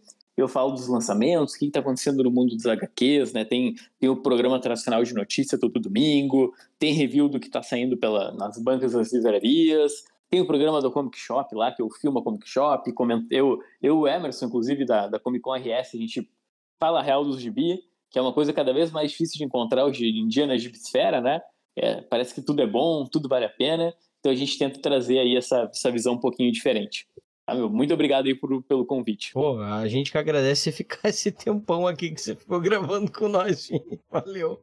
Iago. Ei, pessoal, se vocês é, gostaram de me ouvir, querem me ouvir mais, né? É, a gente tem. Eu, eu faço parte do Universo Decenal, tá lá no Twitter, mas eu também tenho um podcast que é o UDC Cast, e, onde a gente fala sobre DC, né? E até a gravação desse podcast teve o último, o último episódio foi sobre Shazam e Capitão Marvel, né? A gente fala sobre essa treta entre o nome Shazam e Capitão Marvel e além de outras coisas dos desses 80 anos de personagem. E também, eu acho que até, a grava, até o lançamento desse podcast talvez tenha um, um episódio sobre o Besouro Azul, né? Que provavelmente a gente vai gravar com o fandom da, da Marquezine, também vai ser um episódio bem legal. Eu acredito, né? Eu ainda não gravei, mas eu já tô fazendo o jabá dele. Eu não ouvi, mas a minha filha número 3 ouviu e é muito bom. Boa. E sobre o tema de hoje, a gente também tem um, um canal no YouTube, né? Do Universo Decenalta, onde a gente já lançou alguns vídeos.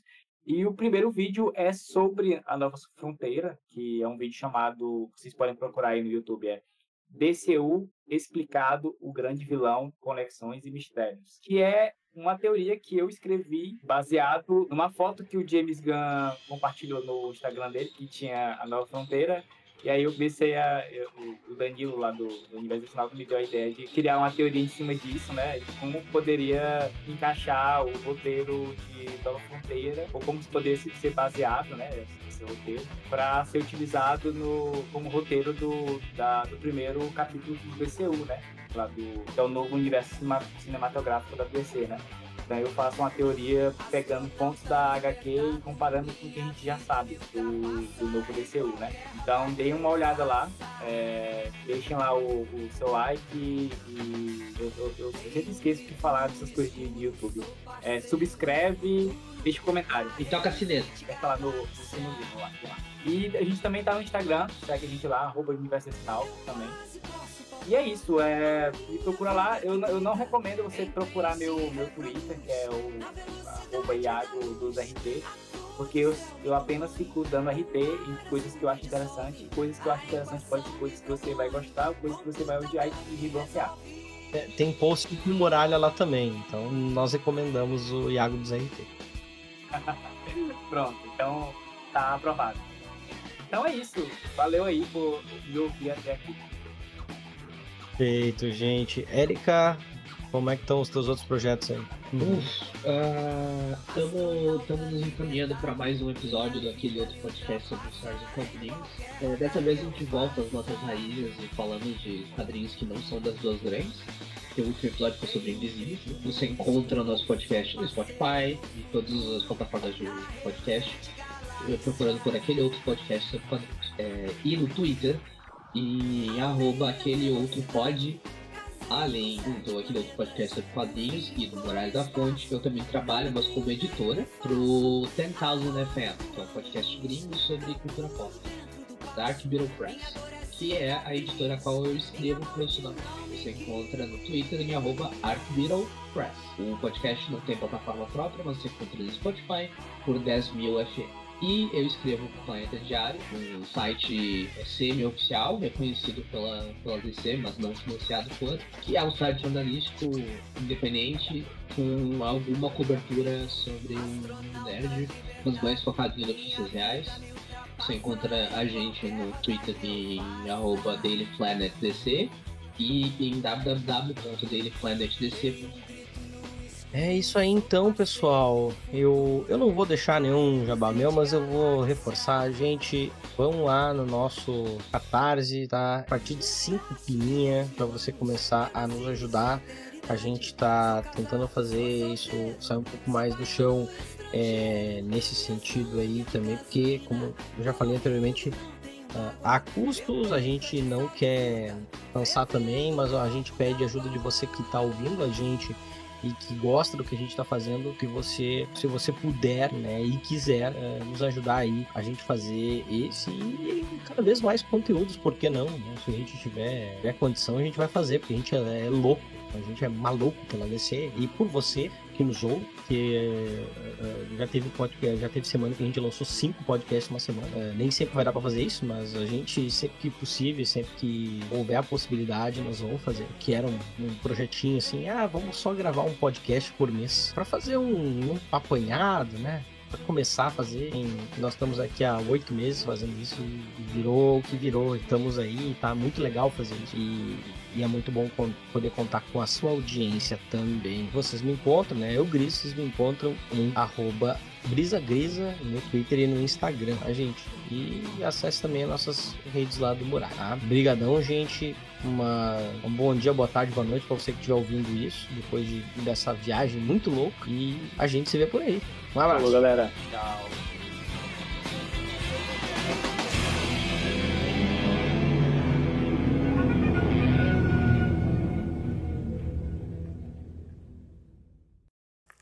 Esse programa é uma edição Artes Ataíde.